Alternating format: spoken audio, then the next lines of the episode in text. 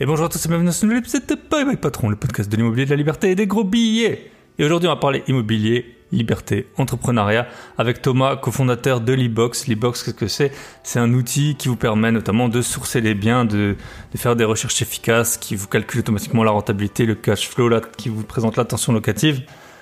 Donc c'est un outil très utile que j'avais utilisé euh, moi-même, que j'ai conseillé aux membres du club Invest. Donc vous le savez, Michel est mon associé et moi on aide des personnes à acheter leur premier bien rentable au singulier, au pluriel, pour faire toujours plus de gros billets. On s'est lancé il y a moins d'un an. D'abord, on avait un membre, de membres, trois membres. Et puis là, on en est à une dizaine de membres.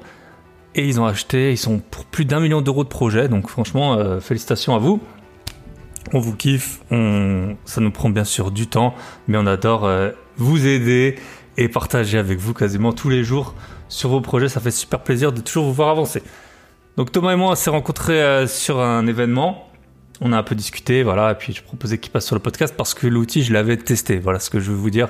C'est une seule leçon à retenir de ce, cet épisode, c'est que j'ai de temps des sociétés qui me contactent pour passer sur le podcast. Je suis très très réticent hein, la plupart du temps. Euh, J'aime pas trop parce que soit j'ai pas testé l'outil, euh, soit c'est des, on avait un, j'ai eu par exemple un professionnel du Pinel qui voulait passer pour me montrer à quel point euh, tout ce qu'on pensait savoir sur le Pinel c'était erroné et tout ça. J'ai fait faire un petit vote sur Telegram euh, et sur Insta, je crois, mais sur Telegram surtout. Voilà, ça a été 50-50 et moi je fais pas un podcast pour euh, faire plaisir à la moitié des gens. Moi je fais un podcast pour faire plaisir à tous. Donc les professionnels c'est vraiment assez rare que que j'en accueille. Je suis pas contre, hein, bien entendu. Par exemple, s'il y a un diagnostiqueur ou un expert immobilier ou un expert de, pas, de l'isolation de la division, tout ça, pourquoi pas, mais quand c'est juste pour vous vendre euh, des choses et, euh, et qu'en plus je les ai pas testées, moi, euh, et que j'ai pas la vue dessus, parce qu'il y a des choses à la limite j'ai pas testé, mais je peux peut-être voir un peu la vue, puis je vous mettrai bien sûr longuement en garde sur euh, les, les diligences que j'ai mis en place pour savoir si c'était bien ou pas. Là, l'e-box, bah, l'avantage c'est que c'est gratuit pendant deux semaines si vous voulez tester et après vous avez un code promo bye bye patron, elle est pas belle la vie. Euh, pour avoir moins 20%, ce sera le lien dans la description. Vous faites comme vous voulez, mais franchement, allez peut-être jeter un œil sur l'outil, ça peut, ça peut vous permettre de trouver des zones euh, qui peuvent euh, être rentables près de chez vous. Ça permet également d'avoir des l'historique des hum, l'historique en fait de de l'annonce. Depuis quand est-ce que l'annonce est visible sur, euh, sur les réseaux, ce qui est très important pour négocier. Vous savez, moi, j'adore négocier. J'ai économisé plusieurs appartements, je pense, en négociation. Donc voilà, ça c'est pour l'invité du jour. Pour ceux qui nous rejoindraient euh, aujourd'hui, ben, si vous ne me connaissez pas, moi, c'est Bye Bye Patron. Je suis investisseur immobilier depuis maintenant 10 ans. Et oui, 10 ans, ça, commence à faire. Euh, j'ai euh, j'ai aussi de la bourse, de la crypto, mais ici, on parle souvent entrepreneuriat et immobilier. Donc, je suis investisseur immobilier depuis 10 ans. Et j'ai euh, deux objectifs principaux par an qui vous intéressent. J'en ai plein d'autres, mais qui vous intéressent pas. C'est voyager dans 10 pays. Là, j'ai fait le compte, j'y suis un, et on va euh, dans deux semaines, donc du 10 au 14 novembre, on va à Budapest euh, pour euh, justement entre investisseurs pour voir les projets de Johan qui est Invest in Budapest, donc qui nous accueille. On a deux personnes visiblement qui vont euh, nous rejoindre, Nicolas et Aline, euh, qui m'ont contacté cette semaine pour me dire ouais est-ce qu'il y a des places? Bah visiblement il y avait des places, donc moi je suis juste euh, je suis juste porte-parole. Hein. J'avais bien aimé l'épisode avec Johan. J'adore voyager. Donc pouvoir euh, visiter euh, une ville avec un et puis aussi le côté immobilier avec euh, une personne qui habite sur place, ça fait trop plaisir. Donc voilà, on part du 10 au 14 novembre. Je sais pas si vous voulez encore nous rejoindre, je sais pas du tout s'il y a des places ou pas. Comme je vous ai dit, moi je suis juste, je fais l'annonce, mais si jamais ça vous intéresse, vous pouvez m'écrire et puis je vous donnerai les coordonnées du Johan pour que vous preniez contact avec lui. Sinon, le podcast, officieusement, il a dépassé les 100 000 écoutes. hein, ça fait quelques temps. Euh, c'est pas encore officiel. À mon avis, quand l'épisode paraîtra, ce sera officiel sur ma plateforme principale. J'avais changé de plateforme. Il y a des plateformes, il y qui sont pas comptées et tout. Mais quand j'aurai sur la plateforme principale les 100 000 écoutes, et ben voilà, ça me remplira de joie. Je suis très content. C'est pour ça que je prends du temps toutes les semaines. hein. Ça me prend quand même peut-être, je sais pas, 5-6 heures par semaine ces histoires de podcast. D'autant que j'essaie de prendre de l'avance parfois en fonction de mes projets. Donc voilà, je suis super content. Merci pour vos écoutes. Comme toujours, pensez à liker, partager.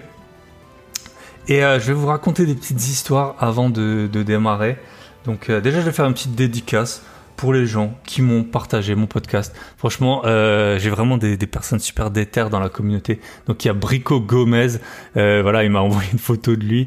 Alors je sais pas s'il a une perceuse dans les mains, on n'arrive pas trop bien à voir. Mais en tout cas sur son chantier, ben merci à toi pour le partage. Maxime Demet, pareil, sur son chantier. Je crois qu'il m'a dit qu'il était plaquiste, hein, donc on voit qu'il était en train justement de, de poser des rails ou du placo. Euh, ben, bravo à toi. Merci à Emilicius pour son commentaire euh, sur Apple Podcast. Un podcast vraiment très intéressant et des invités qui le sont tout autant. Ça motive à se lancer, à quitter son taf. Merci beaucoup pour le partage de connaissances. C'est juste incroyable et inspirant. Et puis ceux qui m'envoient, moi j'adore les voyages, ceux qui m'envoient la mer. King Aubert, Kevin aussi m'a envoyé au bord de la mer. Santa. Euh, et puis ben voilà, on en a encore quelques-uns. Charlotte Real Life qui m'envoie une photo de son, du pied de son bébé, hein, je pense. euh, donc voilà, euh, très chou. Et puis Alan Rantimo. Ah, on en a, on en a un. King Aubert comme d'hab, Malagazi Invest. Et j'ai eu le 99e avis sur Apple Podcast, donc on est tout près des 100 de Runner de Lyon. Ce podcast est incroyable, comme une discussion avec un pote, de l'humour, de la bonne humeur et des gros billets. Merci pour ces moments et ces longues intros que l'on kiffe. Ben voilà, on est en plein dedans. Je suis le 99e commentaire. Allez les gars, go faire péter la barre des 100. Et ben voilà, on vous attend. Mathias DNS, euh, Maxime de nouveau sur son chantier, François Kay, Libre Monsieur toujours en voyage, Hugo Ulrich. Et voilà, je crois qu'on a fait le tour des petites dédicaces. Merci, ça me fait plaisir. Donc si vous voulez avoir votre nom sur ce podcast à 100 000 écoutes, eh ben vous partagez en story et vous me taguez. Ou alors euh, vous, euh, vous mettez un petit commentaire sur Apple Podcast, ça fait super plaisir, c'est comme ça. Voilà, on est samedi matin, je dois aller courir. Bah, je vais y aller, hein, je vais y aller, mais euh, avant ça, je voulais faire absolument l'intro du podcast. Et aussi merci pour tous les retours que j'ai eu par rapport au podcast avec Marion. Marion, bah, elle avait vraiment plein de qualités. Hein. Voyager, faire de l'IMO, ça en fait déjà deux, deux grosses. Euh, puis on avait passé un super bon moment euh, ensemble quand on a enregistré. On aurait pu continuer, continuer. Mais c'est sa maman qui nous a coupé pour vous dire les, les, comment on dit, le, les coulisses du, podcast. C'est sa maman qui nous a coupé parce que je pense qu'il était l'heure pour elle d'aller déjeuner. Donc voilà. Euh, ce que je peux vous dire sur, euh, bah, sur ça. Donc les 10 pays, c'est fait. Et puis là, je vais aller dans le 11e qui sera la Hongrie. Euh, puis je pense que je vais encore, euh, mais je sais pas si ce sera dans un nouveau pays. Je vais peut-être partir en décembre, là où il fait beau, peut-être en Espagne, au Portugal, je sais pas, au Cap Vert. Voilà, si vous avez des plans, dites-moi. Et euh, sinon, j'ai un autre objectif, c'est acheter 5 appartements par an. Alors cette année, je vais, bah, c'est quasiment sûr que je vais y arriver. J'ai la signature juste le 7 novembre de mon, de mon, de mon bien de mon cinquième bien. Donc voilà, euh, normalement, euh, ce sera bon. Et il y aura peut-être même un petit sixième qui va, qui se cacher. Donc 5 biens par an, c'est comme ça que on commence à avoir l'effet cumulé. Hein. Franchement, j'ai souvent la tête dans le guidon, donc moi j'achète pas d'immeuble. Hein. J'ai toujours pas fait d'épisode là-dessus, mais j'achète pas d'immeuble. Donc 5 biens par an, ça me prend un peu du temps. Bah là j'y suis. Voilà, je vais en novembre, avec un mois d'avance, j'aurai j'aurai mes, mes 5 biens. Et en fait, je voulais vous raconter une histoire par rapport à ces biens. Euh, donc bien sûr dans le podcast, hein, vous avez compris, on traite entrepreneuriat, investissement. Le but c'est de vivre sa meilleure vie et d'avoir les moyens de ses envies. Donc en fait, je voulais vous raconter deux histoires, euh, enfin une histoire et deux histoires en même temps. Ce qui se passe, c'est que euh, en cours des 12 derniers mois, j'ai acheté des appartements et comme vous le savez, les prix ont beaucoup augmenté dans pas mal de villes de France, notamment dans les villes moyennes. C'est là où moi j'ai pas mal, enfin j'ai la plupart de mes appartements. Et en fait, ce qui, s'est passé, c'est que j'ai dû, notamment dans une des villes, euh, je me suis un peu lancé dans un nouveau quartier qui était pas, qui était, on va dire, résidentiel, pas proche du centre, pas dans une zone spécifiquement euh, ou dangereuse, même si moi je trouve qu'en France, euh, après c'est mon avis, hein, mais il y a plein d'endroits, pas qui sont craignos, mais où les gens ils squattent, où c'est un peu sale et tout. Après, moi, il m'est jamais rien arrivé en France. Je vais pas dire que c'est dangereux, la France, ou quoi que ce soit. Mais on voit bien qu'il y a des zones euh, qui sont, euh, qui sont habitées par des CSP+, et puis il y a des zones qui sont habitées par des gens bah, qui travaillent pas, ou alors qui travaillent euh, pour faire le chouf devant, devant les barres d'immeubles. Euh, donc là, en fait, j'ai acheté deux appartements donc dans un quartier, on va dire, plus résidentiel, plus loin du centre-ville, parce que c'était un, quartier où je pense que les investisseurs, notamment des autres, euh, des autres régions, ils s'étaient pas encore penchés dessus. j'avais pu acheter, j'ai acheté deux appartements pas chers. Hein. enfin, un, c'était 63 000 et l'autre c'était 50 000. Et donc voilà, appartements. Moi, je dis toujours que c'est dans les appartements pas chers qu'il y a de la renta. Après, il y a eu voilà, c'était des super opportunités. Hein. Il n'y en a pas tout le temps comme ça, mais c'est à force de chercher qu'on les trouve. Et en fait, ce qui s'est passé, c'est que dans ces deux apparts, j'ai eu que des merdes. Alors, le, premier, c'est celui où on a eu les huissiers. Euh, donc, en fait, c'était l'agent IMO. Alors, le deuxième, ça va, c'est assez simple. En fait, on va commencer par celui-là. On l'a, on l'a acheté. Il fallait tout refaire. On a tout refait. Ça, c'est assez bien fait. Euh, et puis en fait, quand on l'a mis en location, c'était en, juillet, juillet-août. Euh, moi, j'étais pas dans la ville à ce moment-là. J'avais en plus j'avais Tomorrowland, j'avais pas mal de trucs. Après, je suis parti aux États-Unis. Et Michel, euh, mon associé, ben souvent il prend le relais quand moi je suis pas là. Et il a eu la bonne idée de partir au Canada, mais lui pour un an et demi. Donc ce qui s'est passé, c'est qu'on a essayé un peu euh, quand on passait dans le coin de faire des visites, mais c'était un peu toujours à l'arrache. C'était pas trop bien organisé. Moi, je me rappelle qu'un week-end, j'en ai peut-être fait 3-4. Euh, et, en fait, après, j'ai eu un gars qui a dit que c'était bon, qu'il le prenait.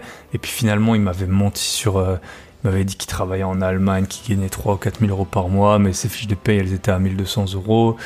Euh, puis après, je sais pas, on a eu trois désistements de suite. Ça fait que l'appartement, il s'est. En fait, après, on avait quelqu'un de sérieux et tout, mais elle avait plus de papier d'identité à jour. Et vu qu'en France, on paye 50% d'impôts quasiment, mais que pour avoir des papiers d'identité, euh, des passeports, ça vous prend 4 euh, mois, je sais pas. Enfin, moi, ça m'a pris euh, l'autre fois de février à mai pour avoir mon passeport. Et ben elle, elle avait plus de papier d'identité qui fonctionnait et donc on pouvait pas activer la garantie visale. Et donc ça m'a fait perdre peut-être 3 semaines. vous voyez, 400-500 euros. Quand tu payes, là j'ai payé j'ai payé euh, pas mal de taxes foncières. Hein. J'ai payé plus que le prix d'une voiture neuve en taxes foncières. Et euh, ça dépend quelle voiture. Hein. Mais euh, ça, fait chier quoi. Franchement, ça fait chier. déjà, quand c'est pour tes papiers, tu te dis à la limite, je peux m'y prendre à temps. Là, on avait une locataire, elle était prête à rentrer, elle cherchait un appart et tout. Mais juste parce que ça a pris des semaines. Après, elle avait plus de papiers donc à jour. Bref, l'appartement, il a été vide pendant de mi-juillet à mi-octobre. Donc euh, ça fait trois mois, hein. franchement ça fait chier. Ça m'était jamais arrivé. Mais voilà, euh, il s'avère que c'est comme ça qu'on s'est organisé. Et pour le deuxième, moi en général les appartements que j'ai, je les achète le lendemain, j'ai trouvé un locataire. C'est toujours comme ça que je fais. Je les achète, je prends les photos euh, de l'agent IMO ou celle que j'ai pris pendant la visite, je mets l'annonce, je signe et le lendemain, souvent je signe le soir et le lendemain je fais les visites et normalement je trouve un locataire. Ça c'est quasiment tout le temps passé comme ça. Bref, euh, donc ça c'est le premier appart, bon, trois mois vide à la limite. Euh, je crois qu'on avait un différé en plus sur l'emprunt, donc c'est pas si dramatique, mais ça fait quand même chier. Franchement, ça fait quand même chier. Donc en partie trois désistements, en partie les papiers d'identité à jour, et en partie aussi, moi je m'en suis pas occupé de, de faire les visites. Hein, c'est mon gestionnaire via une agence qui, qui nous l'a loué. Bref, donc voilà, ça c'était le premier appart. Euh, donc déjà quelques milliers d'euros de perdu, enfin de perdu quand même, de perdu, hein, quoi qu'on en dise, même si après quand tu rembourses ton emprunt, ça te revient dans les poches. bref. Et ensuite le premier, donc ça c'était on va dire le deuxième appart dans cette zone. En fait c'est euh, une énorme euh, copro, il y a un parc au milieu et tout, c'est assez sympa.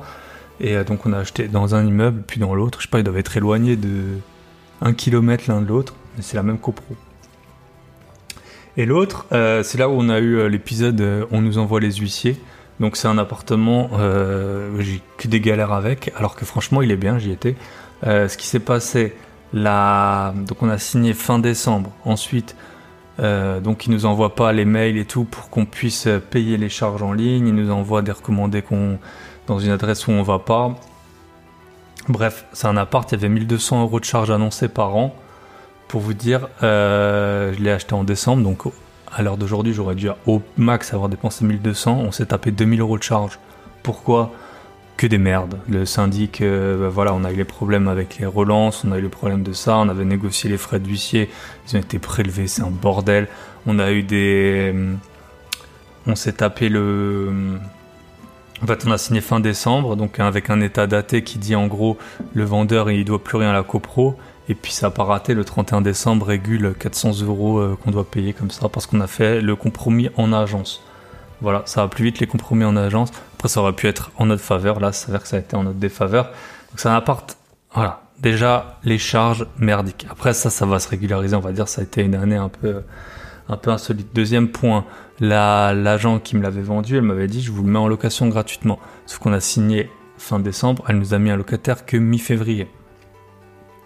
Le locataire, euh, voilà, 20 ans, euh, il rentre dans l'appart. Bon, il veut me, il veut repeindre l'appartement. Donc, ça va faire une longue intro, mais franchement, c'est important, je pense, quand vous êtes investisseur, ce qui s'est passé. Il veut repeindre l'appartement, euh, il le repeint, et puis au bout de 5 mois, il nous dit Ouais, en fait, j'ai 20 ans, mais ma femme est enceinte, c'est un T2, donc il, va partir. Il nous met un motif dans le préavis qu'en fait, il a perdu son boulot, et donc euh, qu'il n'y a qu'un mois de préavis au lieu des 3 mois. Top, moi je me dis on récupère l'appart fin juillet, donc ça va aller. Et il s'avère que cet appartement il était toujours pas loué à il y a, y a une semaine. Donc là, je fais l'intro le 29 octobre. Donc euh, le 22 octobre, j'avais toujours pas de locataire. Donc depuis euh, fin juillet. Donc ça faisait deux de mes appartements. Alors forcément, quand on en a beaucoup, entre temps, j'ai fait rentrer des locataires dans d'autres appartements. J'ai eu les LCD, il s'est passé plein de trucs. Michel, il est parti aussi à l'étranger et tout. Mais voilà, deux appartements, ça m'était jamais arrivé. Euh, mais voilà, c'est à force d'en enquiller, d'en enquiller, ben vous gérez de moins en moins bien ce que vous avez. J'avais demandé à l'agence de s'occuper de me mettre un locataire dedans. Et ben, il s'avère que ça s'est pas fait. Euh, L'appartement, il trouvait qu'il était trop sombre, je sais pas quoi, il est au rez-de-chaussée.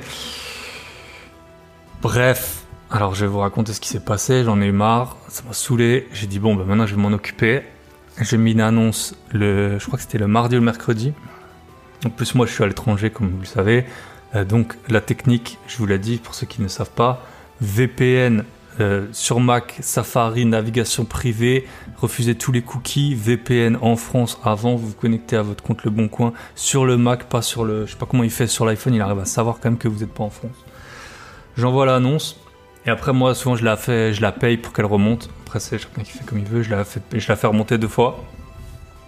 Et il s'avère que euh, donc je passais le, samedi sur, sur place.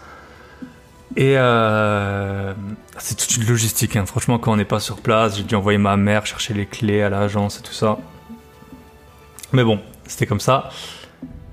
Et euh, j'avais 10-12 visites prévues. Hein. J'ai pris euh, l'appartement, bah, il est pas cher. Hein. Je l'avais payé pas cher, il se loue pas cher. Je l'avais payé, euh, on l'a payé 63 000 avec un garage. Le garage, on le loue à part. Donc celui-là, on loue l'appartement lui-même, on le loue 440 hors charge. Euh, 500, 530 charges compris. Et, et donc, je fais les visites. Alors déjà, euh, comme d'hab, euh, je demande à tout le monde de confirmer la veille. Et il y en a trois qui se pointent pas, ça me rend dingue. Euh, donc j'avais fait, j'avais booké les, rendez-vous du, du mardi, mercredi jusqu'au samedi. J'en ai perdu au moins 6, je dirais, sur le, sur le planning. Donc c'est pour ça que j'avais chargé, j'avais fait 12 visites. Sur les 12, je crois qu'il y a 7 personnes qui sont venues, 7 ou 8. Euh, donc il y en a qui sont vraiment pas venus sans pré... aucun n'a prévenu. Hein. Ceux qui sont pas venus, aucun m'a prévenu. Euh, donc c'était euh, après quand je, leur écrivais, ils me disaient ah oui je suis malade, ah oui j'ai zappé, voilà bref. Euh, je sais pas comment ils font, euh, je comprends mieux les rappels chez le médecin ou dans les restos pour que vous veniez, c'est comme ça. En tout cas, voilà, j'ai fait visiter l'appart à 7 ou 8, je crois que j'ai fait visiter l'appart à 8 personnes. Il y en a 5 qui le voulaient, qui m'ont envoyé un dossier. C'était le samedi.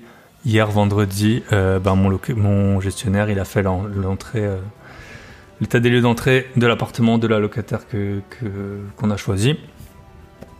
Donc voilà, pour vous dire, euh, 3 mois de vide versus euh, Thibaut s'en occupe. En 10 jours, euh, l'appartement, il est, euh, il est loué, occupé, le loyer, les, le dépôt de garantie, tout est bon, les dossiers, hop, donc voilà, c'est tout ça pour vous dire que quand vous êtes skin de game, que c'est votre argent qui part tous les mois, vous en occupez beaucoup mieux.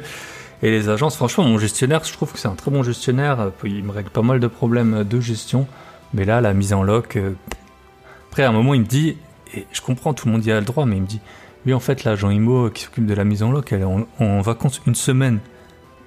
Mais moi, j'ai pas le temps qu'elle prenne ses. Enfin, tout le monde a le droit des vacances, mais j'ai pas le temps pour qu'elle prenne une semaine de vacances. Et moi, pendant ce temps, euh, je paye dans le vide. Donc voilà, vous savez tout de ces deux appartements. Après, heureusement, tous les autres ils tournent. Et puis maintenant, je pense qu'ils vont bien tourner. Les gens, euh, les gens qu'on a dans les apparts, ils vont rester et tout ça. Tous mes apparts sont pleins à aujourd'hui. Donc voilà, je suis content. C'est comme ça que, ça ça crache. Et en général, ouais, c'est quand même dans la vacance locative que le cash il part vite. Heureusement, on avait des différés d'emprunt sur ces, sur ces biens. Bon, 20 minutes d'intro, hein, je crois que c'est le record. On est parti. On, je pense qu'il y avait plus de sujets que je voulais aborder. Ouais. Euh, mais voilà, c'est mon retour en tout cas d'investisseur. Comme ça, vous l'avez. On est parti avec Thomas euh, de l'e-box. On se retrouve de l'autre côté. À tout de suite.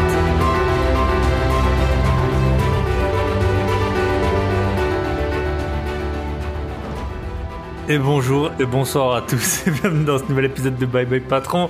Et aujourd'hui on est avec Thomas, cofondateur de l'e-box. Salut Thomas, comment ça va? Salut Thibaut, ça va super et toi? Eh ben ça va très très bien, je suis content de t'accueillir pour que tu nous parles de ton outil et de ton de ton expérience d'investisseur, d'entrepreneur et euh, des joies de, de l'e-box qui pourrait qui peut faire gagner beaucoup d'argent aux investisseurs et on est là pour ça. Euh, donc on s'est rencontrés euh, sur le salon de, de, Bordeaux, ensuite on s'est rappelé. Euh, bah, si tu peux te présenter rapidement quel âge t'as, et puis ouais, j'aime bien que les invités racontent une première expérience professionnelle un peu insolite, style job d'été ingrat ou yes, avec plaisir. Bah, je crois que je vais avoir quelque chose là-dessus. Euh, moi, je m'appelle Thomas, du coup, j'ai 29 ans. Et alors, mes premières expériences professionnelles, euh, ça a été des jobs d'été, justement, où je faisais un petit peu euh, tout ce qui passait pour gagner un peu d'argent. Donc, tu vois, j'ai travaillé dans des trucs assez compliqués. J'ai fait des boulots dans des scieries où on faisait les 3-8, où donc je pouvais commencer à 5 heures du matin ou alors commencer à 21 heures. Euh, j'ai bossé dans des trucs euh, de métallurgie aussi ou en tant que manutentionnaire et j'ai même euh, le summum travaillé dans une entreprise où j'emballais les saucissons.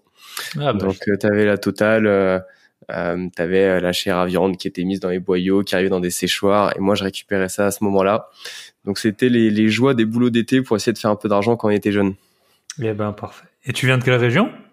Moi je suis lyonnais d'origine. Ok. Ok, top. Euh, et là, tu es toujours à Lyon? Non, maintenant je suis à Paris. Je suis à Paris parce que c'est là que j'ai commencé à bosser euh, avant de faire l'e-box. Et puis il se trouve que j'ai rencontré ma copine là-bas. Donc euh, là, on essaye de bouger, mais euh, c'est pas compliqué. Je suis pas le seul à, à décider, donc faut négocier un peu là-dessus. Et nous les hommes, on n'est pas très bons hein, pour négocier pour les changements non, non, pas du tout. en général. Hein. euh, euh, et du coup, bah, tu peux nous raconter pour quelle raison tu es là. Donc, tu es le cofondateur de l'e-box. Qu'est-ce que tu fais aujourd'hui exactement? Et puis, qu'est-ce que c'est l'e-box pour les personnes qui connaîtraient pas? Ouais, avec plaisir. Bah, dans les grandes lignes, euh, moi du coup, je suis investisseur immobilier depuis pas mal d'années. Euh, je suis euh, plutôt dans les immeubles de rapport. Je pense qu'on aura l'occasion d'en parler un petit peu dans la suite de l'épisode. Et en fait, avec mon associé qui est aussi mon frère pour le coup, euh, on est investisseur et à un moment, on s'est rendu compte qu'on passait beaucoup de temps sur euh, le Bon Coin, sur les sites immobiliers, sur tous les autres sites qui vont bien, type l'INSEE, Wikipédia, l'Internodile, etc. Et du coup, vu qu'on est un peu issus du milieu de la tech tous les deux, euh, on s'est dit qu'il fallait qu'on crée un outil juste pour accélérer nos propres recherches à nous, pour nos pour nos investissements perso. Donc, on a commencé par l'extension e-box qui permet de rajouter pas mal d'infos en fait directement sur les sites immobiliers, du type les calculs de rentabilité, de cash flow, euh, la population dans la ville dans laquelle se trouve l'annonce, etc., le taux de chômage tous les étudiants. Et en fait, ce truc-là, on a commencé à en parler un peu autour de nous euh, et ça a vachement bien marché euh, à nos euh, à nos potes. En gros, on leur a montré un peu l'outil et tout le monde était super intéressé. Donc il y a un moment où on l'a mis en ligne et puis on a vu que ça marchait super bien, que tout le monde avait un peu les mêmes problématiques et du coup on a décidé de, de lancer la boîte quoi et de développer vraiment l'outil au maximum et aujourd'hui, l'objectif, c'est de faire vraiment euh, l'outil tout en un pour les investisseurs immobiliers sur la partie recherche, donc trouver des biens rentables, trouver les villes où investir, et puis analyser en quelques minutes euh, la rentabilité et la fiscalité d'un projet. Ok, top. Et vous avez lancé ça il y a combien de temps? Alors du coup, on a eu l'idée euh, en décembre 2019, le 25 décembre exactement. Donc on se retrouvait avec euh, mon associé Mathieu euh, à Noël et du coup on discutait un peu de nos investissements IMO chacun de notre côté. Et puis c'est là qu'on a dit bon bah il faut qu'on crée un truc. Donc l'après-midi du 25 décembre, on a commencé à coder l'e-box. Notre mère était ravie et du coup c'est de là qu'est sorti qui qui, qui est née l'idée en fait. Et du coup, euh, on a commencé à développer un peu de notre côté. On l'a mis en ligne en février, je crois, pour la première fois. Et puis ensuite, il y a eu une bêta euh, de l'application pendant l'été. Et on a vraiment lancé officiellement le truc euh, en novembre 2020. Ok. Et avant, tu faisais quoi comme métier? Euh, moi, de base, en fait, je suis ingénieur euh, dans tout ce qui est euh, l'analyse de données. Donc, c'est toute la partie data science, l'intelligence artificielle, avec une spécialisation dans la finance. Donc, j'ai bossé en banque pendant cinq ans avant de me lancer dans l'immobilier, enfin avant de me lancer dans l'e-box. Et en parallèle de mon boulot, du coup, j'ai assez vite commencé les investissements IMO. Ok. On a d'autres auditeurs hein, qui ont fait, euh, enfin au moins un qui a fait à peu près le même métier que toi, si j'ai bien compris en tout cas, euh, le métier euh, que j'ai vu aussi à Bordeaux, le métier qu'il faisait, parce que c'est sûr que c'est un peu, voilà, qu'on n'est pas vraiment dedans, on a du mal à, appréhender exactement de, quoi il est question. Ok. Et ton frère, il, il faisait la même chose, non? Mais il savait coder aussi. Web. Donc pareil, il est tech, voilà, développement web. Lui, ça fait plus d'une dizaine d'années qu'il faisait ça. Donc ce qui est bien, c'est qu'on était vraiment complémentaires tous les deux, et c'est pour ça qu'on s'est dit, bah vas-y, on fait un petit truc euh, de notre côté. Euh, Mathieu, lui, il était très fort pour créer une petite application qu'il allait mettre sur le web. Euh, moi, je savais très bien comment récupérer les données et comment les mettre en forme. Et du coup, on s'est dit, bon bah vas-y, on fait notre petit truc tous les deux. Et finalement, avec Mathieu, on a fait quasiment tout nous-mêmes sur l'ebox, tu vois. En tout cas, jusqu'à très récemment. Et après, on a commencé à se faire aider quand même par des par des agences, par des prestataires et tout sur les domaines sur lesquels on était moins bon mais en fait, on avait toutes les compétences pour faire à peu près tout en interne. Ok, top. Et euh, du coup, bah, tu peux nous parler de ton parcours d'investisseur. Quand est-ce que tu as, commencé? Donc, tu as travaillé pendant 5 ans. Euh, c'était dans une grande banque, je suppose, euh, une banque du CAC 40 ou un truc comme ça? Ouais, c'était la BNP pour pas la nommer. Hein. Ok. Et donc, tu t'es lancé au bout de combien de temps? De eh ben, à peu de joie de, de CDI euh, parce que tu vois, moi j'ai commencé à bosser, j'ai fini mes études en 2017 et j'ai commencé l'IMO en 2018. Donc on va dire j'ai commencé à m'y intéresser en 2018. J'ai pas acheté tout de suite. Euh, donc euh, j'ai commencé un peu comme tout le monde, hein, regarder des vidéos sur YouTube, commencer à lire des bouquins, commencer à faire des visites, mais au début, euh, tu fais des visites et tu sais pas du tout quoi regarder. Euh, ou alors, euh, tu as tellement peur de faire une mauvaise affaire que tu fais des offres massacrées à moins 50% et puis tu te fais insulter par les agents IMO. Mais c'est le début, hein, forcément, donc tu prends un peu tes précautions. Et puis après, j'ai commencé, j'ai fait mon premier achat un an après, il me semble. petit immeuble de rapport de trois lots. Euh, qui est pas forcément ma meilleure affaire. Euh, en ce moment, je suis sur des dégâts des eaux sur cet immeuble-là. Il y a des trucs que j'ai pas forcément vu à l'époque. Donc bon, forcément, euh, tu te dis que si j'avais su, j'aurais peut-être un peu fait gaffe. Et puis après, j'ai continué sur d'autres immeubles derrière. Ouais. Il y a, je sais pas, en ce moment, il y a un, dicton que j'aime bien, c'est quand t'es enfant, t'apprends sans faire, et quand t'es adulte, tu fais sans apprendre. Et parfois, dans l'investissement, je me dis, ouais, t'es censé tirer des leçons des choses, et puis après, bon, il y a des choses, tu fais attention, et puis il y en a d'autres, à force d'acheter des lots, et ben parfois tu t'étais pas toujours euh, non plus euh, au top du top, et moi j'ai un... Ouais, mais c'était de moins en moins attentif, ouais. Moi, il y a des moments où je me dis, même maintenant quand je visite, je visite un peu trop en mode touriste, j'ai pris la mauvaise habitude de dire je regarde, avant, je prenais des photos de tout, je prenais des notes sur tout, je prenais les mesures. Et maintenant, euh, je suis un peu dans l'extrême inverse où je vais dans les appartements, je regarde, je fais OK, OK, ça c'est bien, c'est bien. Et puis des fois, je me dis mais merde, en fait, j'ai regardé que la moitié des trucs quoi. Il faut que je me remette un peu au sérieux parce que il y a des fois, je risque d'oublier de passer sur quelque chose et ça va me ça va me coûter cher un jour. Ouais. Ouais, c'est ça. Quand on multiplie les, les opérations, euh, bah moi, je crois que j'en ai déjà parlé sur le podcast. Mais une fois, j'avais eu un bien en off. C'était un petit appart de 25 mètres carrés. Enfin, c'est ce qu'on m'avait dit. Et puis en fait, euh, c'était en off, donc euh, on a visité, il n'y a pas vraiment d'annonce et tout. On fait une offre, euh, voilà, on négocie bien et tout. Puis à la fin, je me dis, bah, je dis à mon associé, j'ai un associé souvent, et je lui dis, mais l'appart, il fait pas 25 mètres carrés. Il me dit, il me dit, non, non, il fait moins. Et en fait, tu vois, on avait tout vérifié, on avait lu les règlements de copro, on avait regardé les décomptes de Charles. Et putain, le truc le plus important, on n'avait pas regardé. Donc, et pourtant, à deux, on avait déjà acheté, on revint bien, tu vois. Hmm. Donc, euh, ouais, faut toujours. Euh, c'est que tu comprends dans les avions, les checklists, euh, ça c'est pas inutile, quoi, parce que euh, tu t'oublies hein, forcément à force de, de faire. C'est clair, c'est clair. Bah surtout si le prix au mètre carré est assez élevé, euh, tu passes de 25 à 20 ou à 22, je sais pas, ça peut faire une petite différence. Hein. C'était ça, ouais, c'était je sais plus 6000 euros le mètre carré, enfin c'était cher, donc il faut vaut mieux pas te rater. Et Et c'est t'as que des immeubles? Ouais, que des immeubles, moi. Euh, Mathieu, mon associé, lui, il fait quelques appartes. Mais moi, je t'avoue que j'aime bien l'immeuble. Euh, j'aime bien être tranquille à l'intérieur. Surtout que moi, c'est toujours des immeubles avec travaux que je prends. Donc, au moins, je suis pas embêté par les copros euh, pour faire attention dans les communs, machin. Bon, ça veut pas dire que je fous le souk non plus quand il y a des locataires, mais euh, au moins, t'es tranquille. Euh, tu, tu fais ce que tu veux à l'intérieur. je fais pas mal de divisions aussi, donc du coup, ça permet d'être assez tranquille là-dessus. Il n'y a pas de règlement de copro qui t'en empêche. Donc euh, ouais, moi j'aime bien. Ça permet d'avoir pas mal de logements aussi d'un coup. Euh, tu vois, Mathieu, lui, il a acheté des appartements en, en copro, mais c'est des petits billets entre guillemets à chaque fois, tu vois, quelques dizaines de milliers d'euros. Et c'est vrai que du coup, tu dois euh, faire une offre, passer chez le notaire, passer chez le banquier pour au final quelques dizaines de milliers d'euros. Donc moi, le, l'immeuble, ça me plaisait bien. Mmh.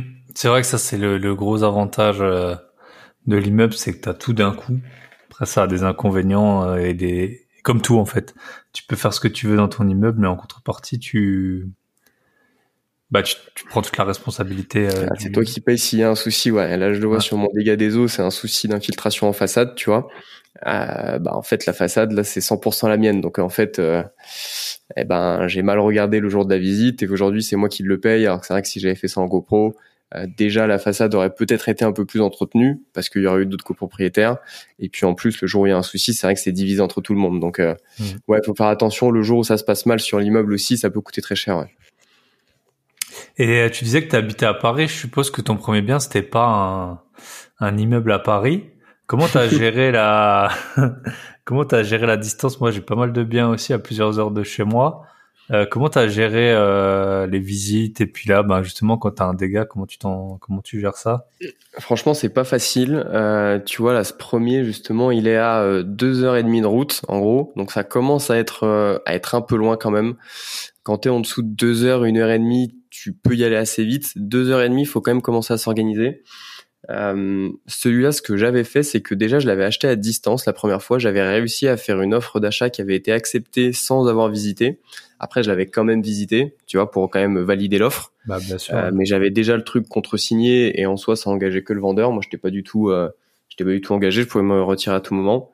Et après, euh, enfin voilà, tu t'organises sur les week-ends. moi, il y a quand même pas mal d'années où les week-ends, je me levais à 5-6 heures le matin, le samedi pour aller faire deux heures de route, faire une journée de visite où je faisais 5-6 immeubles, et puis je rentrais le soir à 21h, quoi. Ça, ça a été mon quotidien pendant pas mal de temps. Euh, Aujourd'hui, je sais pas si je serais partant pour repartir là-dedans, euh, parce que c'était quand même bien crevant. Et puis là, je vois cet immeuble-là. Bon, maintenant, ce qui est bien, c'est que j'ai euh, j'ai des artisans sur place, j'ai l'agence immobilière. Donc en fait, j'y vais assez peu souvent, et c'est vraiment quand il y a une urgence. La plupart du temps, entre euh, l'agence et puis l'artisan, euh, avec quelques coups de téléphone, on arrive à s'organiser, quoi. Ok, top. Ouais, ouais, bah, je connais bien les samedis, les samedis visites là, ça, ça me parle. C'est sympa, hein, franchement. Moi, j'ai visité des, des, belles régions et tout. En plus, j'allais souvent un peu en campagne, donc euh, ça a du bon aussi. Hein. Tu fais des, des, journées un peu, un peu sportives, mais c'est vrai qu'à la longue, euh, c'est crevant, quoi. Et t'avais, euh, t'avais, t'avais ciblé ta zone de par rapport au prix ou c'était, t'avais un, un intérêt euh, autre que le prix dans cette zone de la famille ou je sais pas des amis, t'avais étudié là-bas ou alors le premier que j'ai fait, euh, il était dans le nord de la France, donc là-dessus j'ai ni famille, ni amis, euh, ni je connais. Euh, c'est juste que je m'étais fixé un peu un rayon autour de chez moi en me disant bah voilà je peux aller jusqu'à deux heures et demie, trois heures de route max. Et après dans ces zones-là, l'idée c'était juste de trouver une bonne affaire et puis de me dire j'achète dans un coin qui est pas trop qui est pas trop déconnant, tu vois. Donc c'est ce que je faisais c'est pour ça que je passais beaucoup de temps aussi à analyser des villes euh, à chaque fois, tu tombes sur une annonce, elle a l'air intéressante, et puis quand tu vas analyser la ville, tu te rends compte que euh, euh, soit c'est un village de 500 habitants, ce qui peut se faire, mais il faut quand même prendre en compte deux trois trucs. Soit c'est des villes vraiment un peu sur le déclin niveau économique, donc ça c'est pas ouf non plus. Donc celui-là c'était juste une bonne affaire, une opportunité. Et ce que j'ai fait ensuite, là, je suis plutôt retourné dans le centre de la France et je suis un peu plus proche de Lyon, là où j'ai de la famille, donc c'est un peu plus facile d'accès je peux faire un peu euh, d'une pierre deux coups, euh, aller rendre visite à la famille, euh, aux amis d'enfance, et puis ensuite je suis moins loin de ces immeubles-là. Ok, top. Et quand tu parles de ville sur le déclin, tu regardes quoi comme critère Tu regardes les taux de chômage, revenus par habitant? C'est quoi? Le truc principal déjà c'est la démographie. Ça c'est un truc qui est quand même hyper représentatif. si tu vois que la démographie baisse, bon, bah, en général, c'est représentatif que la ville est pas hyper attractive et que finalement, euh, euh, ceux qui ont la, la, possibilité de partir, ils le font, et ceux qui restent, c'est vraiment les locaux. Euh, c'est souvent, il y a beaucoup de villes moyennes en France qui ont eu en fait des grosses usines passé un temps, qui employaient beaucoup et qui aujourd'hui ont vu les usines fermer. Donc en fait, il y a plus d'emplois, donc ça commence à devenir compliqué. Donc démographie, c'est super important, à minima stable, même s'il faudrait quand même que ce soit en hausse normalement. La démographie globalement en France est en hausse, donc euh, euh, même une démographie stable dans une ville, c'est pas forcément hyper bon signe, mais encore ça peut passer. Euh, taux de chômage important aussi, ça, ça, veut dire que voilà, hein, il y a une activité plus ou moins économique. même si je suis pas non plus un, t'as beaucoup de villes en France qui ont des taux de chômage qui sont élevés, mais qui sont pas forcément mauvaises en termes d'immobilier. Euh, tu vois, si tu dis par exemple j'ai 25% de taux de chômage euh, dans une ville, c'est c'est beaucoup. Donc euh, tu as une personne sur quatre qui a pas de boulot, mais moi je me dis aussi il y en a trois sur quatre qui en ont un, tu vois. Mm. Donc finalement, il faut aussi réussir à faire des logements un peu de qualité pour réussir à choper ces gens-là. Tu as quand même les trois quarts de la population qui ont un boulot. Donc ça, ça va être le deuxième deuxième critère. Et ensuite, le niveau de vie moyen par habitant, j'aime bien aussi. Ça permet de voir un petit peu le, le type de euh, le type de travail que les gens ont en fonction de leur salaire et ça va te permettre de voir aussi bah est-ce que tu peux mettre des loyers qui sont plus ou moins élevés. Donc euh, voilà un peu les trucs principaux que j'aime bien regarder. Et puis tension locative, tension locative important aussi. Ouais. Et cette tension, elle, c'est, elle est, toi tu dois le savoir, elle est déterminée comment? Parce que je sais qu'il y a des sites qui présentent cette tension, mais euh, et vous dans l'e-box, tu l'as la tension. Comment tu, comment on a les données par rapport à ça? Alors ça, pour le coup, celle qu'on affiche dans l'e-box, c'est pas la nôtre, c'est celle de Log Service. Donc on met le lien directement euh, vers le site. Donc euh, c'est ce que nous on utilisait en tant qu'investisseur IMO à l'époque. Donc là, on a repris leur euh, service et puis on les on les mentionne. Euh, je connais pas les calculs exacts de ce qu'ils font derrière, mais de la façon dont ils l'expliquent sur leur site, c'est qu'ils disent eux en fait, ils ont une plateforme de location. Donc tu as des propriétaires qui mettent des annonces et puis derrière, ils ont aussi des locataires qui cherchent des biens. Donc je suppose qu'ils font une espèce de rapport par ville et par typologie de biens entre le nombre d'offres qui est mise à disposition et puis le nombre de locataires qui sont en demande. Et en mm. fonction du déséquilibre, ils vont te dire est-ce que c'est tendu ou est-ce que c'est pas tendu? Après, euh, tu vois, il y a plein de questions qui se posent. Est-ce que Log Service c'est vraiment représentatif du marché IMO euh, Moi, je connais personne dans mon entourage qui passe par eux. Hein. Globalement, tout passe par mm. le Bon Coin. Euh, comment est-ce qu'ils font leur calcul derrière? Bon, globalement, quand je vois les, les chiffres de tension locative qu'ils mettent et que je compare par rapport euh, euh, à ce que moi je vois sur les villes que je connais, c'est pas déconnant. Mais c'est vrai qu'on connaît pas le calcul derrière et nous, on essaye de réfléchir à faire notre propre indicateur de tension locative aussi. Le souci, c'est qu'on n'a pas le, côté euh, euh, demande. Tu vois, nous, on n'a pas de locataires mmh. qui viennent nous voir pour avoir des locations. Donc, il faut qu'on essaie de réfléchir à un système, peut-être en fonction de la durée de vie des annonces, en fonction d'autres critères, pour voir si une ville est tendue ou pas sur un, sur de la location. Ouais. Ouais, c'est vrai que moi je regarde, j'ai euh, des appartements à Metz et euh, dès que je mets une annonce, j'ai plein plein de monde. Et là, je vois sur le site, et on est vraiment dans le très difficile pour faire pour trouver une location. Et euh, c'est vrai que c'est de la folie dès que dès que je mets. Ouais, sur les grandes villes comme ça, en général, il y a pas trop de soucis. Hein. Ouais. Ok. Euh, top, top, top. Euh, du coup, et maintenant t'as que donc t'as t'as combien de lots à peu près? Là aujourd'hui, j'en ai une vingtaine du coup, répartis sur trois immeubles. Je suis en train d'en acheter un quatrième là. Euh, j'ai le retour de l'offre euh, demain ou après-demain. Normalement, d'après l'agent IMO, ça devrait passer à 5000 euros près, donc ça devrait être bien. Euh, donc une vingtaine de lots, trois immeubles, euh, que de l'habitation, pas de local commercial. Euh, il y a trois garages dans tout ça. Euh, et puis le dernier que j'achète là, c'est un local commercial et puis plusieurs étages d'appartements où je vais me relancer dans une division. Alors j'avais dit au début que j'allais arrêter les immeubles avec travaux parce que c'est quand même pas mal de boulot. Mais à chaque fois, les seules bonnes affaires que je trouve, c'est des trucs avec plein de travaux, forcément. Donc bah là, malheureusement, je suis, je suis reparti dans mon petit péché mignon, quoi. Ouais.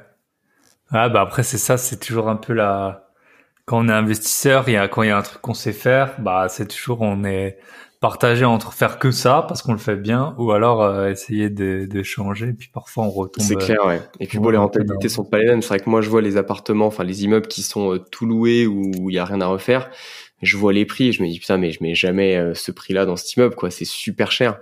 Mm. alors que finalement t'achètes un truc un peu en ruine tu le refais toi-même.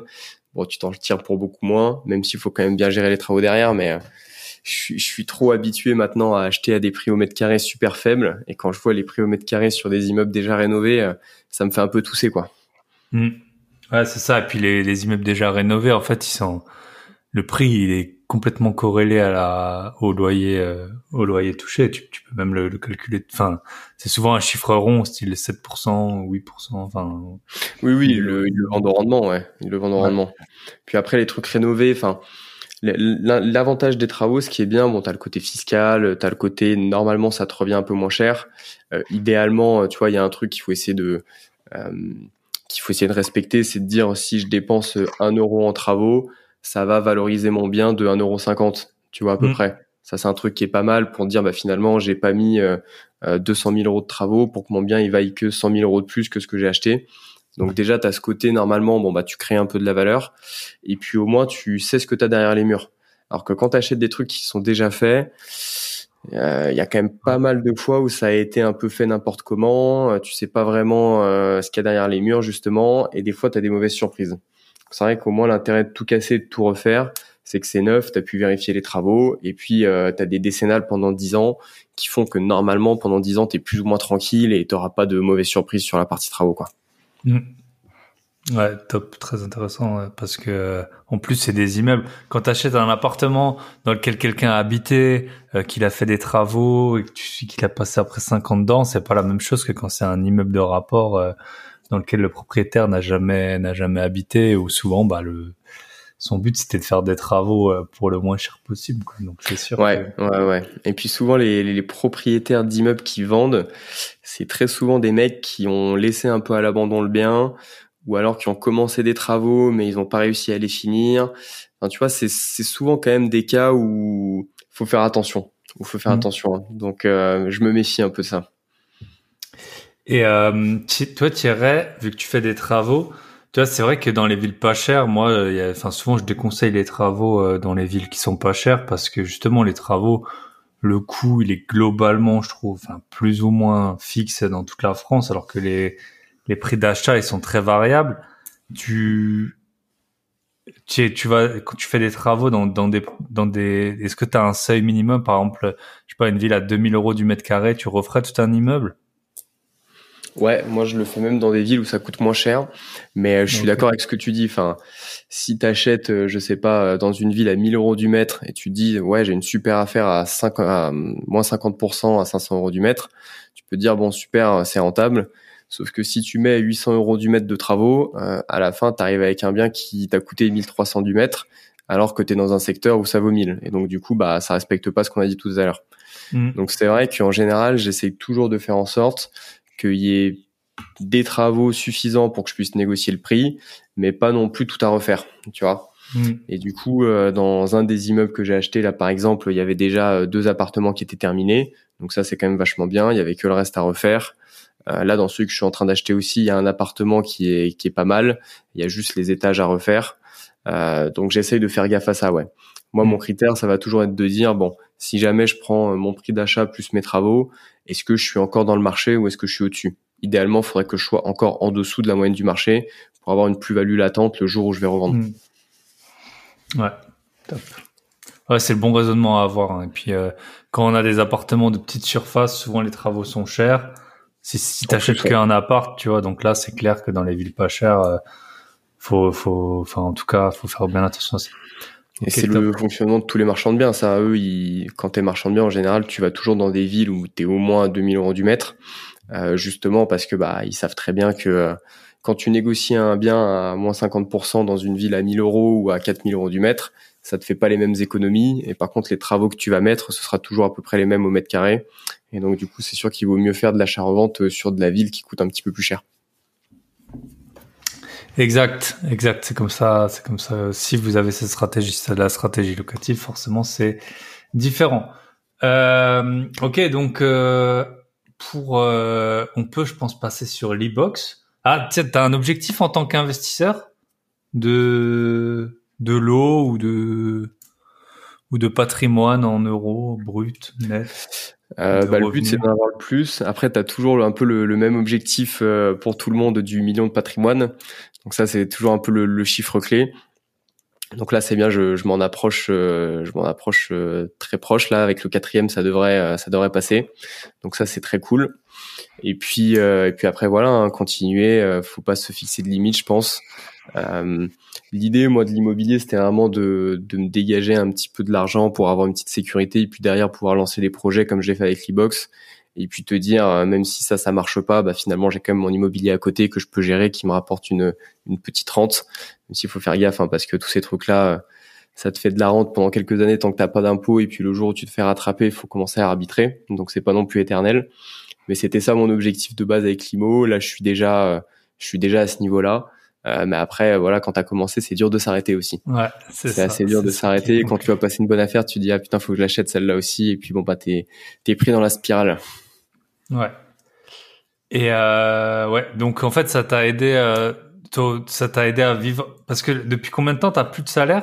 Ça fait pas très longtemps, hein, je pense. Hein. Non, non, ça fait quelques mois là. C'est ça date de, de cette année. Hein.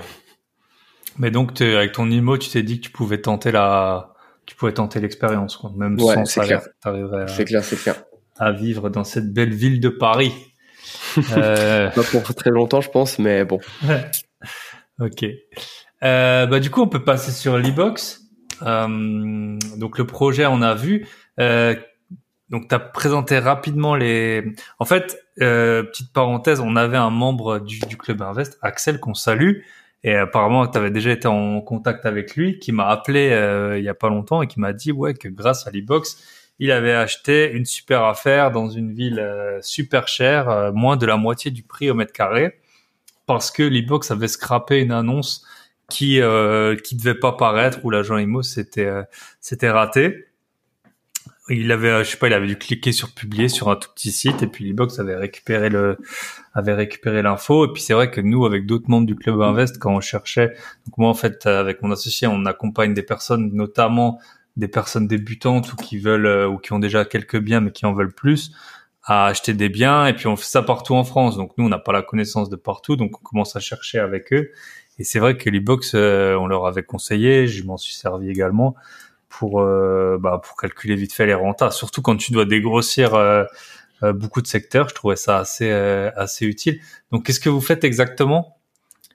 Qu'est-ce Ouais. ouais du coup, l'e-box, ça va être une application pour la partie recherche immobilière, donc c'est pour les investisseurs locatifs. Euh, les marchands de biens s'en servent aussi sur la partie recherche, mais après sur la partie analyse de fiscalité, on est surtout sur la partie euh, euh, investissement locatif. Et du coup, il y a trois axes principaux dans l'e-box. Le premier, ça va être la recherche, où là, en fait, on va avoir notre propre moteur de recherche qui va agréger les 15 plus gros sites immobiliers donc qui va agréger les annonces des 15 plus gros sites, qui vont toutes être réunies, dédupliquées, et qui permet de vraiment regarder sur tous les sites à la fois au même endroit. Par-dessus ça, en fait, on rajoute aussi pas mal de, euh, data. Donc en fait, on va te, euh, euh, te calculer les rendements sur chaque annonce, les cash flows. on va te dire, bah en fait, cette annonce est dans une ville de tant d'habitants, avec tant de chômage, tout des tant d'étudiants. on va te dire quelle est la différence de prix au mètre carré par rapport au secteur. Donc ça permet d'avoir pas mal d'infos à la fois pour euh, se décider vite quant à ta liste d'annonces qui apparaît et ça te permet aussi de faire des filtres en fait qui sont vachement précis. Donc tu vois en fait dans l'e-box, ce qui est bien euh, par rapport à Le Bon Coin ou Se Loger où globalement tu as trois critères, euh, tu peux mettre la ville, la superficie et puis et puis le prix.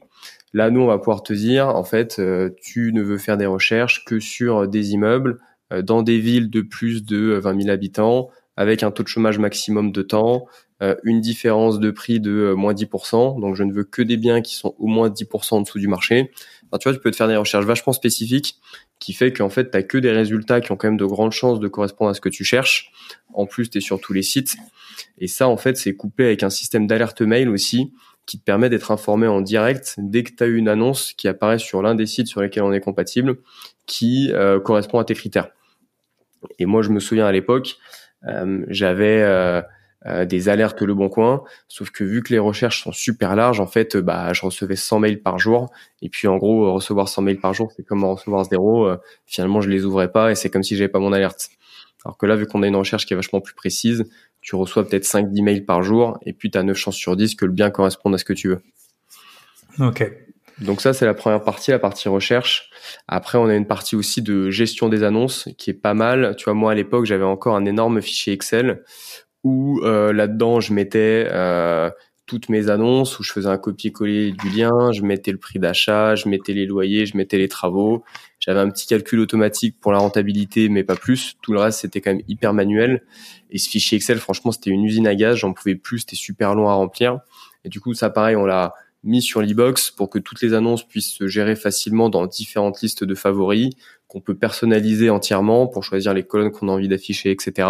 Et puis toutes les datas sont déjà mises sur les annonces, donc j'ai pas besoin de les recopier-coller. Et je peux même dire à quel état d'avancement j'en suis dans mon annonce. Est-ce qu'elle est en cours d'analyse? Est-ce que j'attends un retour de l'agent? Est-ce qu'il faut que je rappelle? Est-ce qu'il faut que je visite? Donc ça, ça te permet vraiment de te faire un mini CRM en fait de tes agences, de tes annonces, pardon. Et la dernière brique, c'est la partie analyse, où là, en fait, on te dit, bah, tu peux analyser déjà les villes qui sont intéressantes pour investir.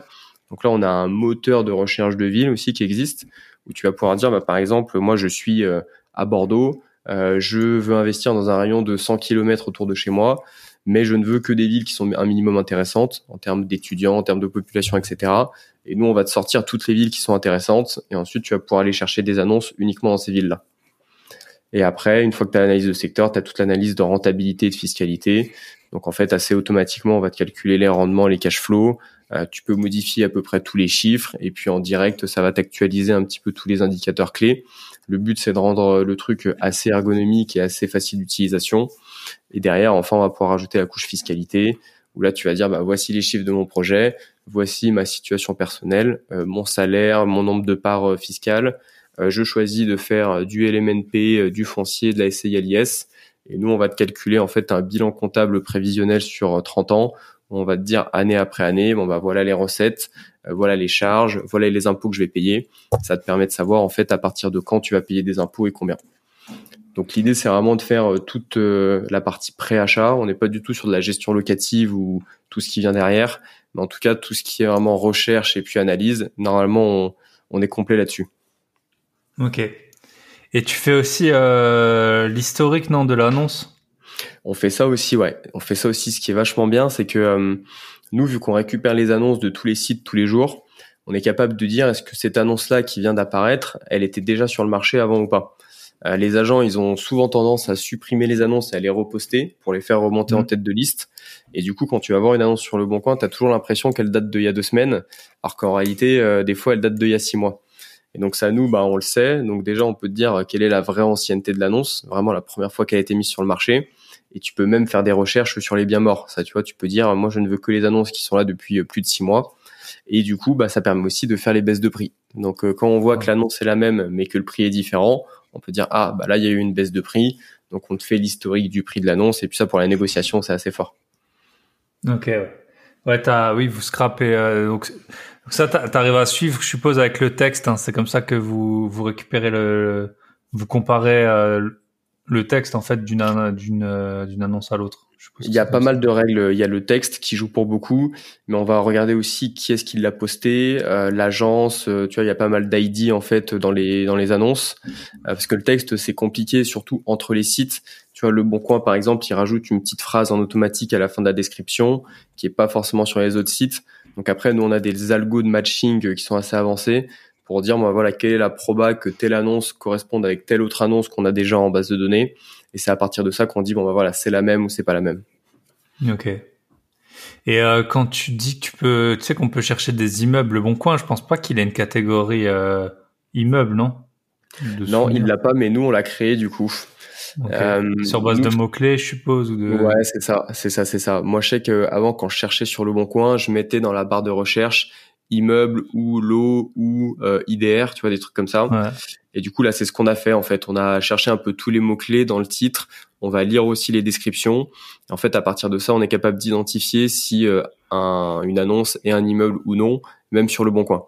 Donc ça, c'est vrai que c'est assez pratique. Euh, si tu mets immeuble sur l'e-box, tu vas avoir plein d'annonces Le Bon Coin qui vont être soit des immeubles. On a mis aussi les lots euh, parce que ça, ça peut être intéressant aussi les lots d'appartements. Des fois, il y a des maisons aussi, des choses qui sont renseignées dans la catégorie maison, mais en fait, quand tu lis l'annonce, tu vois qu'il y a plusieurs appartements à l'intérieur de la maison. Et du coup, tout ça, nous, on arrive à les identifier en tant qu'immeubles et on les met dans la catégorie immeuble de l'e-box. Ouais, top. Ouais, parce qu'on n'a pas, je voulais revenir là-dessus. En fait, on connaît tous euh, le site Castorus qui faisait l'historique des prix, mais euh, Castorus, son gros problème, c'est qu'il n'avait pas le bon coin. Je crois qu'il l'a eu à un moment, mais en tout cas, il l'avait plus. Comme c'est, euh, je pense que se loger, c'est, ça dépend des, des régions. Moi, dans, dans l'est, il n'y a pas de, de se loger. Enfin, c'est, c'est beaucoup moins répandu en tout cas que, que le bon coin. Et euh, donc euh, effectivement, enfin faudrait comparer, mais euh, ne pas avoir l'historique, c'était très, c'était très handicapant euh, pour justement faire des bonnes négos. Ah bah ça aide pas mal, ouais. Surtout et tu peux voir aussi si l'agent il est honnête, si tu lui dis depuis combien de temps le bien est en vente et qu'il te dit ça fait un mois, alors que toi tu as sous les yeux que ça fait trois mois qu'il est en vente, bon tu sais déjà un petit peu à qui t'as affaire. Voilà. Mais tous les agents sont honnêtes et compétents, bien entendu, hein, on le sait. il y en a des bons. Hein. il y en a des bons. Et euh, ouais, j'avais plusieurs questions. Comment tu récupères les, les données des donc tu t'as dit que tu avais les prix au mètre carré. Est-ce que c'est les prix au mètre carré des euh, des notaires? Est-ce que c'est les prix au mètre carré des annonces? Comment est-ce que vous vous déterminez le prix au mètre carré? Est-ce que c'est par quartier, par ville, par département? Comment comment c'est c'est organisé tout ça? Yes, ce qu'on utilise là-dessus, c'est les notaires, donc c'est la base de données DVF où euh, là tous les notaires publient du coup euh, toutes les annonces de vente depuis 2014. Donc ça en fait on s'en sert euh, pour calculer les prix moyens par ville et par typologie de bien. Donc on va voir la moyenne sur telle ville pour les T2, les T3, les T4, etc. Et là, euh, c'est pas encore disponible, mais ça le sera normalement dans quelques semaines, un mois. On va le faire aussi par quartier. On a réussi ça à faire la liaison entre chaque quartier d'une ville et du coup les adresses qu'on a dans DVF. Et du coup, on va être capable de dire, bon, surtout pour les grandes villes, parce qu'il faut quand même qu'il y ait suffisamment de ventes pour que le prix moyen soit représentatif. Mais pour les grandes villes, on va pouvoir dire, bah voilà le prix moyen dans tel quartier pour les T2, pour les T3, etc. Donc c'est vraiment ça notre source de données sur les prix. Ok, ouais, top, top, top. Après, tu as une idée de, de, parce que moi, tu vois, j'ai habité notamment dans, dans une ville où le marché était complètement dingue, il prenait 5-10% par an. Et, euh, et, en fait, tu vois toutes les données historiques, tu trouvais. Au début, quand je voulais faire des bonnes affaires, euh, je m'étais dit, bah, je vais regarder les prix, euh, tu vois, les prix du marché, puis je vais essayer d'acheter moins cher que ça. Sauf qu'en fait, euh, tu trouvais jamais parce que le temps que euh, le notaire, il, enfin, ça prend tellement de temps, tu vois, entre le, le moment où tu visites, tu fais une offre et puis tu signes. T'as une idée de combien de temps ça, ça prend ou ça se met, ça met pour se mettre à jour ces, ces données de DVF Ouais, ça prend six mois à peu près. Ça prend six mois. Donc c'est vrai que c'est le souci qu'on a. Euh, ça prend même, euh, ouais, ça, dépend. Tu vois, par exemple, les notaires, ils vont publier deux fois par an, en avril et en octobre. Donc tu vois là, au mois d'avril, par exemple de cette année, ils ont publié toutes les ventes jusqu'à fin 2021. Donc tu vois, au mois d'avril, tu as euh, entre 3 et 9 mois de retard pour les ventes qui ont été faites en juillet et puis celles qui ont été faites en août et en décembre, pardon. Et puis là, en octobre, ils vont republier pour le premier semestre 2022. Donc tu as toujours un peu de retard et c'est vrai que pour les grandes villes, ça peut être un peu euh, ça peut être un peu emmerdant. Donc ça faut le prendre en compte. Euh, on essaye de voir nous si on peut pas faire un indicateur justement là-dessus. Euh, vu qu'on a par contre les annonces au jour le jour, on peut essayer mhm. de voir bon bah quel était le prix des annonces à l'époque, quel est le prix des annonces maintenant? Et du coup dire bon les annonces ont augmenté de X ça ne veut pas forcément dire que les ventes vont augmenter de, du même pourcentage, mais ça donne quand même une indication pour dire est-ce que le marché est plus ou moins euh, dynamique ou pas. Ouais. Ouais, c'est un, un, bon point parce que c'est vrai que même là, depuis le Covid, il y a eu pas mal de villes moyennes qui ont beaucoup augmenté. Ouais. Et en fait, euh, tu regardais, euh, tu regardais. Alors, je sais pas si bon, on peut les citer. Meilleurs agents, ils font des estimations. Euh, je sais pas s'ils se basent sur les mêmes données, mais euh, parfois, tu visitais des trucs, t'as l'impression que c'était une bonne affaire, t'allais sur meilleur agent, c'était 20 000 euros de moins qu'elle te donnait, alors que tu trouvais jamais de la vie un bien à, ce prix-là. Donc, je, suppose que voilà, il y a cette latence. En tout cas, quand on est investisseur, c'est bien dans, de le savoir. Et là, bon, les taux augmentent. On ne sait pas l'impact que ça aura sur le marché, mais si on se rend compte que le marché il baisse un peu, ben, faudra aussi en tenir compte. Euh, comme tu l'as dit, si on reporte en octobre les ventes de pas, en avril 2022, j'ai l'impression que c'était un peu la folie, bah, ça va mettre un an à ce qu'on sache. Euh, ouais, c'est possible, ouais, c'est possible. Donc euh, là-dessus, euh, on bosse, mais c'est pas simple. Après, tu vois, tu rentres dans. Ah non, mais je comprends bien le, le problème. Hein. Déjà, il faut avoir l'info, faut qu'elle soit fiable, faut mm. pas que Parce que là, euh, fin du premier semestre, t'avais des gens, ils mettaient des prix fous juste pour essayer. Donc si toi tu fais que récolter les annonces du bon coin, euh, surtout euh, celles des particuliers, bah ça va complètement biaiser aussi ton tes, tes données. Donc ouais. ouais, faut traiter, ouais. Et puis après, tu vois, prédire les prix de l'immobilier. Enfin, il y en a beaucoup qui ont essayé, mais il y en a pas beaucoup qui ont réussi au final. Hein. Non, non, non, il y a trop de paramètres qui rentrent en compte et au final, tu, tu peux faire des à peu près, prolonger un peu les tendances et tout, mais c'est quand ça se retourne que tu vois que les modèles marchent pas trop quoi. Quand bah la tendance est, claire et que ça prend 5-10% par an, bon bah c'est facile, hein, tu tires le trait. Quand tu commences à avoir des périodes un peu compliquées comme en ce moment où tu as des villes qui normalement augmentaient pas trop, qui d'un coup augmentent, euh, Paris qui augmentait très bien, qui d'un coup ralentit, là c'est très très dur à prévoir quoi. Donc euh, il y a mm. un moment, il faut aussi euh, la data c'est bien, ça donne vraiment de l'information quantitative, mais il y a un moment où il faut aussi euh, voilà avoir un petit peu une connaissance euh, de la ville et puis se rendre compte un petit peu de comment ça évolue quoi. Mmh. Ouais, c'est ça. Et tu vois, là il y a les taux qui augmentent. Moi, j'ai visité pas mal. Euh, là, je suis sur deux biens en ce moment, et il y en a beaucoup que j'ai visité où les gens ils ont eu des, des refus de prêt, ou alors ils étaient allés à la banque rien qu'en août et entre août et maintenant les prix, les taux ils ont augmenté donc leur budget il a diminué. Donc tout ça c'est un effet euh, qui prend un temps fou tu vois. Quelqu'un qui connaît pas il va en août voir sa banque il commence à regarder des maisons jusqu'à ce qu'il ait le coup de cœur et puis après il se rend compte qu'en fait euh, on lui prête 100 000 euros de moins. Donc tout ça ça ça, ça va impacter le marché. On sait pas euh, enfin on sait pas si ça va l'impacter ou non parce que peut-être qu'il y a des gens qui vont juste pas vendre c'est compliqué. moi, j'arrête pas de le dire là en ce moment. Euh, moi, j'avais dit depuis euh, le mois d'août là, la fin d'année 2022 et le début d'année 2023, ce sera le meilleur moment pour faire des bonnes affaires. Ouais. Parce que là, le nombre de biens qui vont revenir à la vente avec les compromis qui vont pas au bout, euh, t'as les taux qui montent, donc les gens peuvent emprunter moins. T'as le taux d'usure qui bloque euh, pas mal. Et moi, tu vois, pour avoir bossé un peu dans la banque, en fait, là, les banques sont en train de prêter de moins en moins. Et en fait, les taux sont tellement bas pour eux enfin, les taux d'usure sont tellement bas qu'ils peuvent pas mettre les taux de crédit qu'ils auraient envie de mettre. Et du coup, mm. ils font des crédits que à leurs meilleurs clients. Donc, t'en as plein, ils se font refuser à cause de ça. En plus, ça se combine avec le HCSF euh, qui a rendu obligatoire le 35%. Donc là, mm. vraiment, euh, enfin, je crois que j'avais vu une stat d'ailleurs qui était pas, euh, qui était sortie là il y a quelques mois. C'était quoi? C'était un compromis sur deux qui cassait à cause d'un refus de, à cause d'un refus de, de prêt. Donc là, il va y avoir des vendeurs malheureusement qui vont se retrouver un peu dans le, dans dans l'angoisse. Dans la panade. Dans la panade, voilà. Et puis du coup, bah tu vas devoir, euh, enfin ils vont devoir baisser leur prix. Il va y avoir de bonnes affaires à faire là. À partir de maintenant, là, jusqu'à début d'année prochaine, je pense que c'est vraiment le mm. moment de s'intéresser et de voir s'il n'y a pas des petites pépites là qui reviennent à la vente. Hein.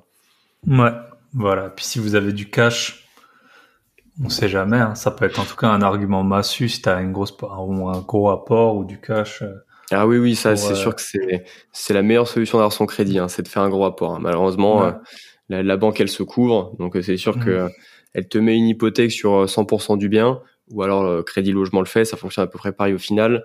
Si elle t'a prêté que 80 ou 70%, bah elle, elle sait que même si tu as acheté n'importe comment, même si elle, elle, a du mal pour revendre, elle arrivera toujours à se rembourser. Donc le fait de mettre de l'apport, ça restera toujours la meilleure solution pour avoir un crédit.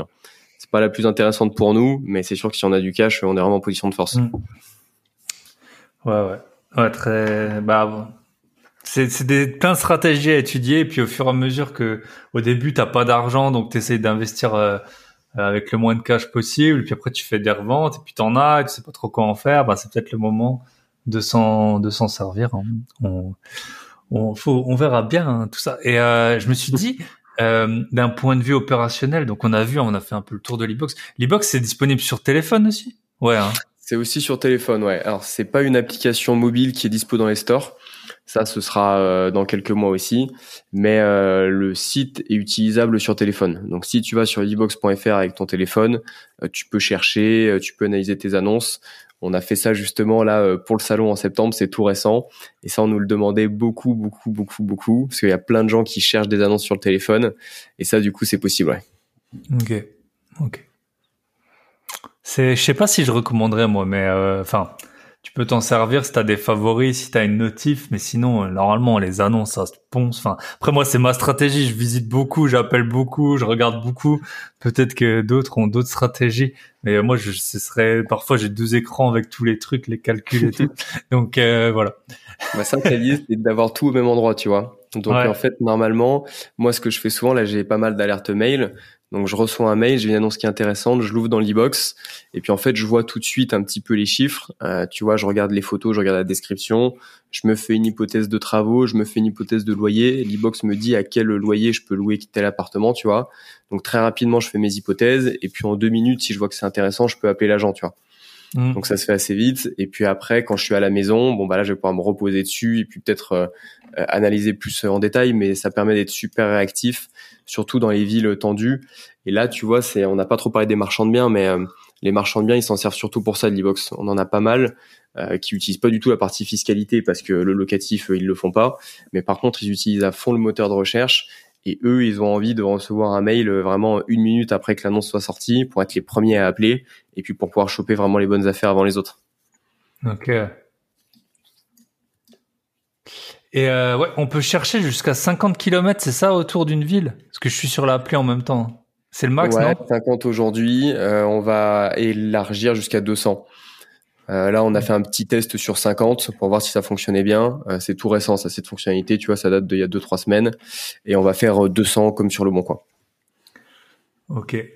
Ah, parce que le Bon Coin, il fait 200. Euh, ouais, donc ça permet de pas trop changer les habitudes des gens. Après, au-dessus de 200, ça fait quand même un peu beaucoup, je trouve. Donc 200, ça paraît pas cohérent. Ça paraît pas déconnant, pardon. Ah, c'est quand même, c'est super bien foutu. Hein. Je suis là-dessus. Euh... euh, je vois les, je vois les, les apparts, les trucs. Tu vois un peu les. Ouais. Et après, on peut trier par. Euh, tu vois, là, je vois, je fais une recherche. Euh, j'ai le cash flow par mois. Donc, j'ai mis autour de Strasbourg, donc tout est négatif. On peut faire, euh, on peut faire un, un filtre sur que les, ah voilà, critères avancés. Et là, ok, tu peux mettre là le rendement ou le cash flow ou le cash flow que tu souhaites. Ok, ouais. Non, franchement, c'est pas mal, hein, c'est pas mal. Et comment vous, avez eu des tout vous est venu d'un coup Est-ce que, enfin, je suppose que non, mais vous avez eu des genres des bêta testeurs, des investisseurs qui ont essayé le truc, qui sont revenus vers vous, qui ont dit ouais, ce serait bien qu'il y ait ça, ce serait bien qu'il y ait ça. Comment ça s'est passé? Ouais, ça, ça s'est beaucoup fait, ça continue de le faire. Euh, au début, quand on a lancé l'outil, il était en bêta. Euh, on interrogeait beaucoup les, les, utilisateurs, et puis même aujourd'hui, en fait, euh, on continue beaucoup de les interroger. On a de la chance, il y en a beaucoup qui naturellement euh, nous donnent leurs idées. Euh, après aussi, les utilisateurs, quand il y a des bugs, ils n'hésitent pas à le dire. Donc du coup, ça, tu as, tout de suite l'info quand il y a un truc qui marche pas, et du coup, on le corrige. T'en as plein qui nous donnent leurs idées, et puis moi, assez régulièrement, en fait, j'envoie des mails à nos clients pour leur demander bon bah voilà est-ce qu'on peut prendre 30 minutes au téléphone pour savoir comment est-ce que vous en servez et puis savoir euh, qu'est-ce qu'on pourrait améliorer. Donc des fois je me demande si je les saoule pas un peu parce que je leur demande assez souvent quand même, mais on est vachement dans cette culture euh, de feedback et d'écouter le client. Euh, au début, nous, on a fait l'outil un peu pour un autre type d'investissement et on se rend compte qu'en fait, tout le monde ne fonctionne pas de la même façon. Et puis, à un moment, il faut faire un outil qui convienne à tout le monde. Et du coup, voilà, on rajoute tout le temps des fonctionnalités en fonction des retours des utilisateurs qu'on a. Ça, c'est vachement important pour nous. Ok. Ouais, top, top. Et les, les serveurs, je me suis demandé parce que, euh, alors bon, moi je, je suis pas dans l'IT, mais bon, on arrive vite un peu à s'imaginer comment vous gérez ça? Ça doit être, euh, ça doit demander vraiment euh, beaucoup de puissance de serveur, je suppose, de scraper tout le temps en continu le, tous les sites. Ouais, ouais, ouais. Euh, à la question les chargeurs, comment on, comment on gère C'est on paye. Hein. Il n'y a pas trop d'autres possibilités. Donc tu vois, nous on est sur des solutions en ligne qui nous donnent de la puissance euh, à la demande. Mais c'est vrai que ces trucs, ça coûte super cher. Surtout que nous, en fait, on a fait des, des, des choix techniques dans l'application euh, euh, qui sont qui sont chers aussi. En fait, tu vois, nous, quand tu te balades sur le truc, dès que tu bouges un curseur, tout s'actualise en direct, en fait. Mm. Donc du coup, en fait, tu as des milliers de calculs qui sont faits tout le temps. Et ça, c'est vrai que ça consomme de la puissance. Euh, donc ça coûte plus cher. Mais nous, on s'est dit que c'était quand même vachement plus facile à utiliser, vachement plus sympa que les trucs un peu à l'ancienne où tu remplis tous tes chiffres et puis tu appuies sur un bouton lancer la simulation et puis ensuite tu as ta simulation qui s'affiche, tu vois. Nous, on a voulu faire un truc un peu ergonomique où euh, tout bouge un peu en même temps et en deux secondes, tu peux avoir tes chiffres. Ça coûte vachement plus cher. Donc déjà sur la partie calcul et puis aussi pour récupérer toutes les annonces, ouais, ouais, c'est c'est du boulot quoi. Le mmh. plus dur au final, les gens s'en rendent pas trop compte, mais c'est que nous là, on commence à avoir plusieurs millions d'annonces en base, et ce qui est dur, c'est de vérifier que ces annonces sont encore en ligne. Tu vois, parce que tu as la récupération euh, des annonces, dire bah voilà, j'ai des annonces sur le web, je les mets chez nous, mais une fois qu'elles sont chez nous, il faut vérifier qu'elles sont encore en ligne. Et il y a eu une époque où on avait pas mal d'annonces inactives justement chez nous parce qu'on n'arrivait pas justement à envoyer assez euh, pour vérifier que les annonces étaient encore bonnes. Et ça, maintenant, on le fait. Toutes les annonces sont vérifiées plusieurs fois par jour. Et du coup, tu vois, tu fais des millions et des millions et des millions de calculs tous les jours. Donc, c'est vrai qu'à la fin, ouais, le serveur, ça commence à chiffrer un peu. Ok. Ça représente combien en pourcent de vos coûts, à peu près? T'as as une idée? Euh, pas, pas, pas, pas, pas. En pourcent de nos coûts, ça doit représenter une vingtaine de pourcents, je pense. Ouais, ouais ça m'étonne pas. Ouais, parce que en fait, pour que ce soit fluide, tu es obligé de stocker les annonces sur ton site. Ouais, ouais, ouais. Nous, nous les annonces, elles sont euh, en base de données chez nous. Ouais. Elles sont en base de données chez nous. Tu pas les récupérer en temps réel euh, chez. Euh, Et puis on, tu vois, on historise les annonces. Tu sais, quand tu as des baisses de prix, euh, on a la version initiale avec le prix 1, ensuite on a la version avec le prix 2, ensuite on a la version avec le prix 3. Hmm. il nous faut tout ça en fait pour te faire l'historique. Oui, si elle est plus sur le bon coin, tu sais plus, ouais, effectivement. Tu vois? Donc euh, non non, il y a quand même euh, ouais pas mal niveau technique en fait, c'est assez c'est assez chaud. nous on a mis pas mal de temps justement sur le développement pour trouver les bons choix techniques et puis trouver les bonnes méthodes. Mais c'est ça le la grosse difficulté de l'outil, ouais. C'est la partie technique de gestion des annonces, de récupération. Euh, ça, c'est assez complexe. On est content. Là, on a trouvé une bonne solution qui marche bien. Donc là, on est sur une super version.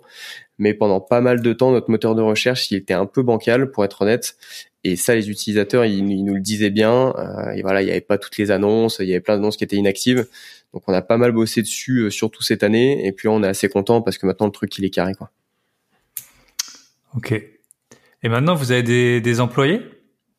Non, on n'est que deux à plein temps. Enfin, on a des employés, on a des stagiaires on n'a pas des employés euh, plein temps, tu vois, mais on fonctionne avec pas mal de stagiaires et puis des prestataires. Je pense que là, on va euh, partir sur du recrutement plutôt sur 2023 vu qu'on s'est déjà mis à plein temps avec euh, Mathieu cette année, c'était déjà une première étape, tu vois. On mmh. n'allait pas engager des personnes à plein temps avant de nous-mêmes l'être. Donc ça, c'était déjà la première étape. Et puis là, on a de la chance, ça grandit bien. Donc je pense que l'année prochaine, on va attaquer les premiers recrutements. Ok. Et qu'est-ce qui va faire que le projet, bon, techniquement, là, on voit bien, enfin, en tout cas, ça, c'est jamais parfait, mais ça fonctionne quand même assez bien. Mais qu'est-ce qui va faire que l'entreprise, elle va bien fonctionner d'après toi euh, Qu'est-ce qui va être clé? Ça va être euh, la diffusion, l'adoption, le... qu'on vous mette pas des. Est-ce que vous avez pensé à si à un moment vous êtes trop gros, à ce que euh, les sites commencent à faire des scripts, je sais pas, anti anti-aspiration. Je sais pas si ça, si ça, si ça peut exister. Je sais pas. Dans, si, bah, ils le font déjà. Hein. Ils le font déjà. Il y, a, il y, a, beaucoup de protection en fait contre le scrapping. Euh, donc euh, voilà, il faut réussir à contourner ça. Donc ça, c'est pareil. C'est c'est des trucs qui sont pas simples techniquement et puis qui peuvent coûter aussi parce qu'on passe par des outils qui nous aident là-dessus. Euh, je pense que le jour où on est vraiment trop gros, en fait, ce qui va se passer, c'est qu'on va commencer à négocier avec les sites et eux, ils vont se rendre compte que si jamais ils empêchent l'e-box de récupérer leurs annonces, ça va leur enlever du business. Tu vois, parce que finalement, si on s'imagine qu'un jour euh, l'e-box est énorme et que euh, la moitié des investisseurs IMO passent chez nous, euh, bah en fait, si jamais IAD décide de ne plus apparaître sur l'e-box, bah ils auront la moitié des investisseurs qui iront chercher des annonces ailleurs que chez IAD, tu vois. Donc il y a un moment où si jamais on est trop gros, on va tous se mettre autour de la table, on va dire bon, euh, ça vous coûte rien, ça vous apporte du trafic, parce que nous au final, quand tu cherches des annonces chez nous, euh, tu as le lien vers le site source. Tu vois, mhm. euh, tu, es, tu es redirigé vers ce loger, tu es redirigé vers IAD et tu fais, euh, t'appelles l'agent comme si tu avais trouvé sur euh, cette annonce-là. Donc on leur pique pas du tout de business, au contraire, tous ces petits sites-là qui sont pas trop regardés normalement par les investisseurs IMO, on a plutôt tendance à leur apporter du trafic parce que là du coup les investisseurs regardent. Et si on est trop gros, je pense qu'on négociera et puis que tout le monde sera conscient qu'en fait il vaut mieux qu'on travaille ensemble et que avoir une plateforme agrégée avec toutes les annonces, bah, c'est loin d'être déconnant. Ouais. Et petit petit euh, point pour les, les investisseurs de l'est, c'est beaucoup plus compliqué hein, chez nous euh, l'Alsace-Moselle de scraper les enfin les notaires ne ne je sais pas s'ils conduisent plus leur euh, Audi Q8 ou leur Porsche Cayenne, mais en tout cas, ils n'ont pas le temps d'uploader euh, les données sur DVF, en tout cas en Alsace-Moselle. Euh... Ouais, je tentais que tu allais me la poser celle-là. C'est vrai qu'il n'y a pas d'EVF dans cette région. Donc euh, là, ce qu'on fait, c'est lié au droit local ou Ouais, c'est ça. Ils sont pas sous le même régime. Et du hmm. coup, là, ce qu'on fait, c'est qu'on va récupérer les infos directement sur le site immonotaire, donc qui normalement utilise les mêmes données. Mais c'est vrai que du coup, sur cette partie-là, on n'a pas les, euh, on n'a pas les ventes une par une, quoi. Donc c'est un peu chiant. Euh, je, crois qu'ils vendent les données. Donc il y a peut-être un jour où on va se dire bon bah on les achète. Quand on aura plein d'investisseurs qui viennent de l'Alsace-Moselle, on se dira bon bah allez on met un petit billet pour avoir les données là-bas. Ouais. Et, euh, et, là pour le moment on va récupérer les prix. Euh, mais du coup ce qui est un peu relou c'est qu'on peut pas avoir l'historique dans le temps sur ces régions-là. On va avoir le hmm. prix à aujourd'hui, celui qui affiche Immonotaire, mais on va pas avoir euh, on va pas avoir l'historique dans le temps. Donc ça c'est un peu dommage. voilà il y a un jour il faudra qu'on trouve une solution pour cette région. Je pense que la meilleure solution, c'est que les investisseurs allaient dans les autres régions et puis vous pouvez nous laisser les biens euh, à, nous euh, dans, dans, dans, ce coin-là. ok. Euh, c'est une solution. voilà. C'est le, c'est le, c'est le, gros, tu sais, les délais d'initiés. Ben moi, j'ai une activité dans la finance. Si après l'e-box c'est gros, tu pourrais commencer à, tu sais, à un peu biaiser le logiciel dans les villes où toi tu as des immeubles pour les, pour les ah, vendre. ah oui oui, tu vas loin là, tu vas loin. Ouais. Ah ouais, c'est chaud. Bon, moi je conseille toujours et je, le, je continue de le dire de regarder toujours plusieurs sources de données tu vois, aujourd'hui, si tu regardes les prix sur Meilleur Agent, c'est pas les mêmes que les prix sur la Cotimo, c'est pas les mêmes que sur Immonotaire, et c'est pas les mêmes que sur l'e-box non plus, parce que chacun analyse les annonces à sa façon. Donc moi, je conseille toujours de, de continuer à faire ça. Donc si un jour il y en a un qui décide de biaiser le marché, au moins tu le vois, tu vois, il va se décaler des autres et, euh, et au moins tu es sûr de pas faire de conneries. Et si vous préparez vos dossiers bancaires pour les biens que vous avez déjà, allez sur euh, tous les sites jusqu'à avoir la meilleure, euh, la meilleure évaluation. ok, ça marche bien ça aussi. Euh, ouais. Et du coup, on va juste faire, avant de conclure, pour les questions de la fin. Donc, t'es mon premier invité qui, qui propose ça. si vous passez par mon lien, ben, je pourrais rouler en Audi Q8 comme les notaires et euh, Thomas aussi. Non, euh, du coup, il y a une promo moins 20% si on passe par le lien. Mais qu'est-ce qu'il y a dans les euh, les différents types de forfaits? Tu peux les présenter rapidement? Ouais, on a trois types de forfaits basique, essentiel, expert. En gros, donc il y a la, la, grille tarifaire sur le site avec vraiment chaque fonctionnalité et un tableau qui dit dans quel forfait il est. Mais dans les grandes lignes, euh, la formule euh, découverte, enfin la formule basique, va donner accès au simulateur de, rendement et de fiscalité. Euh, ensuite, quand on va passer sur le essentiel, on va avoir le moteur de recherche avec ça. Et puis quand on va aller sur la formule expert, qui est utilisée surtout par les multi-investisseurs et par les pros de l'IMO, parce qu'on a beaucoup de chasseurs immobiliers aussi qui utilisent l'e-box. Là, on va avoir quelques options avancées qui sont pas mal, type les alertes email en direct, tu vois, quand on est dans le essentiel, on les a que deux fois par semaine. Donc pour être réactif, ça c'est bien. On va pouvoir intégrer du différé de crédit aussi pour euh, les simulations fiscales. Et on va pouvoir avoir aussi l'export PDF. Ça, on n'en a pas parlé, mais en fait, tu vois, dans l'e-box, ce qui est bien, c'est qu'on a plein de data, on a plein de visualisations, plein de graphiques. Et en fait, on te met tout ça dans un rapport euh, A4, exportable en PDF, qui est beaucoup utilisé pour les dossiers bancaires. Et ça, cet export PDF, c'est plutôt dans le dernier abonnement, le expert. Donc voilà dans les grandes lignes ce qu'on a dans les différentes formules. Et avec ton lien, du coup, c'est moins 20% sur tout et c'est à vie. Donc c'est quand même pas mal. Euh, soit on clique sur ton lien, soit même on renseigne le code bye bye patron euh, au moment de l'inscription. Ça marche pareil euh, et ça permet d'avoir moins 20% bah, la prochaine fois que les gens s'abonnent. Ok, top, top, top, top. Et je vous dis, hein, il y a quelqu'un. C'est après, voilà, on s'est contacté, on s'est rencontré. L'outil, moi, je l'avais déjà testé. on n'est pas là pour je suis pas là pour faire venir n'importe qui sur le sur le podcast, hein, sinon ça ferait bien longtemps qu'on aurait eu des, des invités de, de tout genre. Notamment un invité qui veut euh, me présenter le Pinel que j'ai gentiment euh, les avantages du Pinel que j'ai gentiment euh, refusé pour le moment. Ah, ils sont coriaces ceux-là. Moi, j'ai ma banquière qui m'avait demandé ça une fois. Quand elle a vu que je faisais pas mal d'investissements, elle a dit oui, Monsieur Cornu, vous devriez voir pour en faire du Pinel. Vous payez beaucoup d'impôts et tout. Et puis moi, dans ma tête, je me disais, bon, c'est vrai que le Pinel, j'ai toujours un peu euh, dit que c'était pas rentable, mais j'ai jamais étudié vraiment le truc en profondeur. Mmh. Donc du coup, je me suis dit, bon, bah, je vais voir avec un mec qui est expert là-dedans, comment est-ce qu'il le vend et les chiffres qu'il propose, quoi. Et donc j'avais fait un, une visio avec un mec expert là-dedans qui m'avait présenté un projet avec des chiffres. Et franchement, ça confirmait ce que je pensais, quoi. C'est euh, t'achètes 50% euh, plus cher que le prix du marché, t'as des rentas qui sont euh, super basses, euh, on te vend une carotte fiscale, mais derrière, tu vas payer plein d'impôts sur tes loyers. Ouais, ça a confirmé ce que je pensais, quoi. Bon, après, il y en a qui arrivent à faire des pinels rentables en faisant de la construction. Je crois que c'est une méthode qui marche bien. Mais sinon, ouais, c'est compliqué quand même. Hein. Et je pense que la construction, ça a changé. Enfin, avant, tu pouvais faire des maisons. Ouais, je connais pas bien le, le système. Ouais, il y avait une histoire, pour faire, faire des maisons, et maintenant t'es obligé. Je sais plus. Ouais, non, mais j'avais entendu parler de ça aussi. Je suis pas expert, mais il y avait une astuce. Ouais, je sais pas si ça existe encore. Je crois que ça a changé justement pour euh, que ce soit. De toute façon, les, les bons plans en général, ça, ça dure pas très longtemps. Oui, après l'État se rend compte que trop de gens sont allés dessus, euh, Ouais. et du coup, il, il serre un peu le vis. Hmm. Et même aujourd'hui là, alors je sais pas du tout si ça va passer ou quoi, puis je sais pas exactement quand l'épisode va être diffusé. J'ai lu un truc que peut-être, enfin ils ont en tout cas dans le viseur les taux réduits d'impôt sur les sociétés pour les SCI à l'IS. Euh, je sais pas si ça va si ça va se faire ou pas. Ça sera un, sera un long processus, mais euh, tu vois c'était un peu la une des possibilités qu'on avait et puis euh, d'avoir le taux réduit jusqu'à 38 000.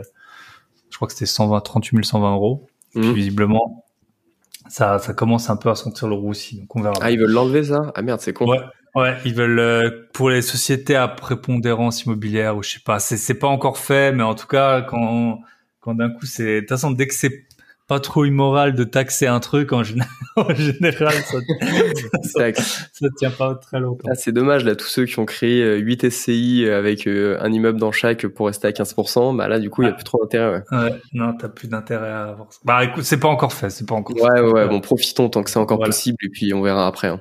Bien sûr. Faut pas trop anticiper les problèmes non plus. Non, non, c'est c'est exactement ça. Ok. Euh, question de la fin. T'es en forme? Yes. Euh, Est-ce que tu peux nous raconter ou nous partager une, la principale leçon que tu as pu tirer justement de ces trois années euh, où en fait tu as eu deux, en fait tu eu trois boulots. C'est ça, tu as eu ton boulot. ouais, exactement, ouais. Ouais. Exactement. Bah, boulot en CDI, boulot d'investisseur IMO, boulot d'entrepreneur. Donc c'est vrai Heureusement qu'à Paris, euh, ils commencent à bosser à 10h30. Donc comme ça, au moins, tu as le temps le matin. Heureusement qu'à Paris, les gens ils commencent à bosser à 10h30. à 10h30, euh, ouais, presque, presque. Malheureusement, moi, si j'arrivais à 10h30, euh, je me faisais un petit peu retoquer, quoi. non, mais ouais, c'est compliqué. Bon, après, c'est vrai que, euh, enfin, l'immobilier, c'est plus de la passion que du boulot. Tu passes quand même du temps, mais en fait, on le fait par plaisir. Donc, quand je dois être dessus le soir ou le week-end, c'est vrai que ça me fait plaisir. Euh, c'est vrai que ça a été des années un peu intenses. Euh, moi, ce que je retiens quand même, c'est que des fois, faut pas trop surréfléchir. Enfin, comment dire? Je dis pas qu'il faut y aller tête baissée, mais souvent, en fait, on a tendance un peu à surestimer les risques et à se dire, euh, oulala, si je connais pas euh, 99,9% de tout ce qu'il y a à savoir dans un domaine, il faut pas que je commence. Euh, et, et en fait, tu vois, moi, quand j'ai commencé dans l'immobilier, bon, bah, la preuve, là, sur mon premier immeuble, il y a des trucs que j'avais pas vus. Bon, c'est pas la catastrophe, tu vois, j'en suis pas mort. Ça va me faire une rentabilité qui est un peu plus euh, faible que ce que j'avais prévu initialement. Mais globalement, le projet, il tient quand même la route. Et ça m'a permis, en fait, de me lancer et d'en faire euh, d'autres derrière qui, eux, sont beaucoup plus rentables, tu vois. Euh, L'e-box, c'est pareil. Au début, euh, on se disait, putain, mais ça va juste être un petit truc. Et puis, l'entrepreneuriat, on n'y connaît rien. Et finalement, on s'est quand même lancé dedans. On est loin d'être les meilleurs entrepreneurs du monde, mais tu vois, ça marche plutôt pas mal. Et puis, bon, on continue. Donc, euh, ça m'a quand même appris à, à, à prendre le risque, on va dire, et puis à tester le truc et en fait apprendre sur le chemin plutôt que d'essayer de tout apprendre euh, au début de la course et puis te dire bah c'est bon je connais tout maintenant je peux y aller la plupart de l'apprentissage en fait se fait en chemin Ouais, exact. Et puis dans l'IMO, c'est vrai que moi, le, enfin, un des conseils que je donne souvent, c'est que, en fait, si tu achètes un bien à 100 000 euros, ton risque, il est pas de 100 000 euros. Ton risque, même, enfin, je veux dire, dans le pire des cas, tu vas perdre 30%, vraiment dans le pire du pire. ouais c'est déjà énervé ça hein. Ouais, donc, ou 20%. Donc, ton risque, il va être peut-être de 20 000 euros. Donc, en fait, il va être moins risqué que si tu achètes un, un scénic et que tu l'assures mal, euh, des trucs comme ça. Donc, euh, voilà. Et puis, tu as toujours en plus les deux pendants de la location et puis de la, de la, de la revente. Donc, euh, donc Oui, voilà, les c'est risques euh, C'est clair, c'est clair. Non, dans l'immobilier globalement bon il y a des trucs à vérifier mais euh, faut connaître suffisamment de choses au début pour limiter les risques graves on va dire. Donc euh, vraiment vérifier les trucs importants. Et après les petits détails en général on les apprend au fur et à mesure. Ok. Et euh, est-ce que tu peux nous partager le meilleur conseil qu'on t'ait donné? Bah, je pense le meilleur conseil qu'on m'ait donné, c'est justement un, un, un pote à moi qui était en école d'ingénieur du coup euh, avec moi, qui lui s'est lancé à fond dans l'immobilier aussi, euh, qui maintenant est marchand de biens, qui a sa propre agence immobilière et tout. Donc lui un peu pareil, tu vois, il avait un boulot d'ingénieur classique et puis en fait il, il s'y plaisait pas, donc il a commencé à faire des achats-reventes, à faire un peu de locatif et tout. Et lui vraiment, euh, c'est c'est un peu ce qu'on ce qu'on vient de dire, hein, ce qu'il m'a raconté. Il m'a dit mais euh, Thomas, ça fait des années qu'on parle d'immobilier ensemble et là, t'as toujours rien fait. Donc, il m'a dit de me sortir les doigts, en gros. Et puis, il m'a dit d'y aller. Et puis, lui, il m'a conseillé deux, trois premiers bouquins qui ont été vraiment les trucs qui m'ont mis dedans. Et puis après, une fois que tu es dans l'engrenage, bon bah tu t'arrêtes plus. Mais je pense que ça a été ça a été ça le plus important le, le, jour où on est allé dîner ensemble et que finalement je me suis fait sermonner pendant deux heures. Bon bah sur le mmh. coup c'était pas agréable, mais c'est un peu grâce à lui que j'en suis là aujourd'hui. Et c'est grâce à ça que l'e-box partage 20% de ses bénéfices futurs. non, non, mais effectivement, c'est vrai que parfois on a des, t'as beaucoup de gens qui veulent monter leur société. C'est pareil, ils en parlent, ils en parlent, ils en parlent, et puis après, il y a un moment, il faut, il faut se lancer. Donc, euh, c'est un très très bon conseil. Donc, je sais plus ce qu'on dit. Il y a une histoire, le sage, et puis celui qui fait, euh, celui qui fait, il ira toujours plus loin que que celui qui fait que euh, s'instruire. Donc euh, ouais, si ça me dit un truc, je sais plus comment elle est dite aussi celle-là, mais j'ai déjà dû l'entendre d'une façon ou d'une autre. Ouais. ouais. Et euh, dernière question, est-ce que tu aurais un invité à me recommander? Ouais, il y a un il y a un gars avec qui je m'entends très bien et qui je trouve est très très bon dans ce qu'il fait. Il s'appelle Florian Tagnon. Euh, il fait partie euh, de Focusimo. D'ailleurs, tu dois peut-être connaître parce qu'ils sont dans l'est aussi. Ils sont dans l'est. Et ce mec-là, j'aime beaucoup parce que euh, il est marchand de biens. Euh, c'est une brute épaisse en termes de travaux. Avant, tu le vois, il, est sur les chantiers, il fait tout, euh, du gros œuvre, du second œuvre. Enfin, franchement, il, il, a, il a une super connaissance là-dessus. Et il est à la fois très très bon aussi sur la partie fiscalité. Euh, donc ce mec-là, je le trouve assez impressionnant. Tu vois, il y a beaucoup de gens avec qui je parle en immobilier et lui, il fait partie de ceux vraiment qui sont les plus pointus. Et je pense qu'il a plein de bonnes choses à apprendre, plein d'expériences et euh, franchement, il pourrait vous donner plein de bons tips. Ok, et eh ben top, ben ce sera sûrement un des prochains invités alors euh, du podcast. Eh ben écoute, moi ça m'a fait super plaisir. Si on veut te contacter, Instagram, euh, Instagram, c'est possible. LinkedIn aussi. Donc Thomas Cornu, Libox. Euh, sinon, euh, j'ai mon adresse mail thomas@libox.fr. Donc n'hésitez surtout pas. Euh, et puis voilà, avec grand plaisir. Merci de m'avoir invité. En tout cas, c'était cool. Ça me fait, eh ben, ça m'a fait super plaisir. Et puis félicitations pour le projet entrepreneurial. On vous souhaite plein de plein de réussite pour la suite. Eh ben merci, je repasserai dans un moment pour te faire le, le bait de ça. ouais, voilà, pour l'IPO euh, à 100 millions là. vous serez... là, eh ce sera ben, dans un long moment, je pense. Pourquoi pas Ça marche. Allez, à bientôt. Ciao. Merci. Et voilà, on arrive au terme de cet épisode. J'espère qu'il vous aura plu, que ça vous a donné envie de tester cet outil Libox. Si vous voulez essayer, euh, le lien dans dans la description du podcast, vous avez le lien, ou alors vous tapez mon code promo bye bye patron, vous aurez moins 20% avec deux semaines gratuites, elle est pas belle la vie. Et je pense que pour les deux semaines gratuites, il n'y a pas du tout besoin de mettre ses coordonnées de paiement. C'est juste un email. Donc voilà. Comme toujours, pensez à liker, partager, commenter si vous êtes sur YouTube. Et j'ai une petite chaîne YouTube, hein, pour ceux qui ne savent pas, j'ai 300 abonnés. Euh, c'est pas du tout la chaîne, enfin le moyen, le canal principal d'écoute du podcast, mais quand même 300 abonnés. Voilà, c'est, ça commence à faire euh, un peu de monde.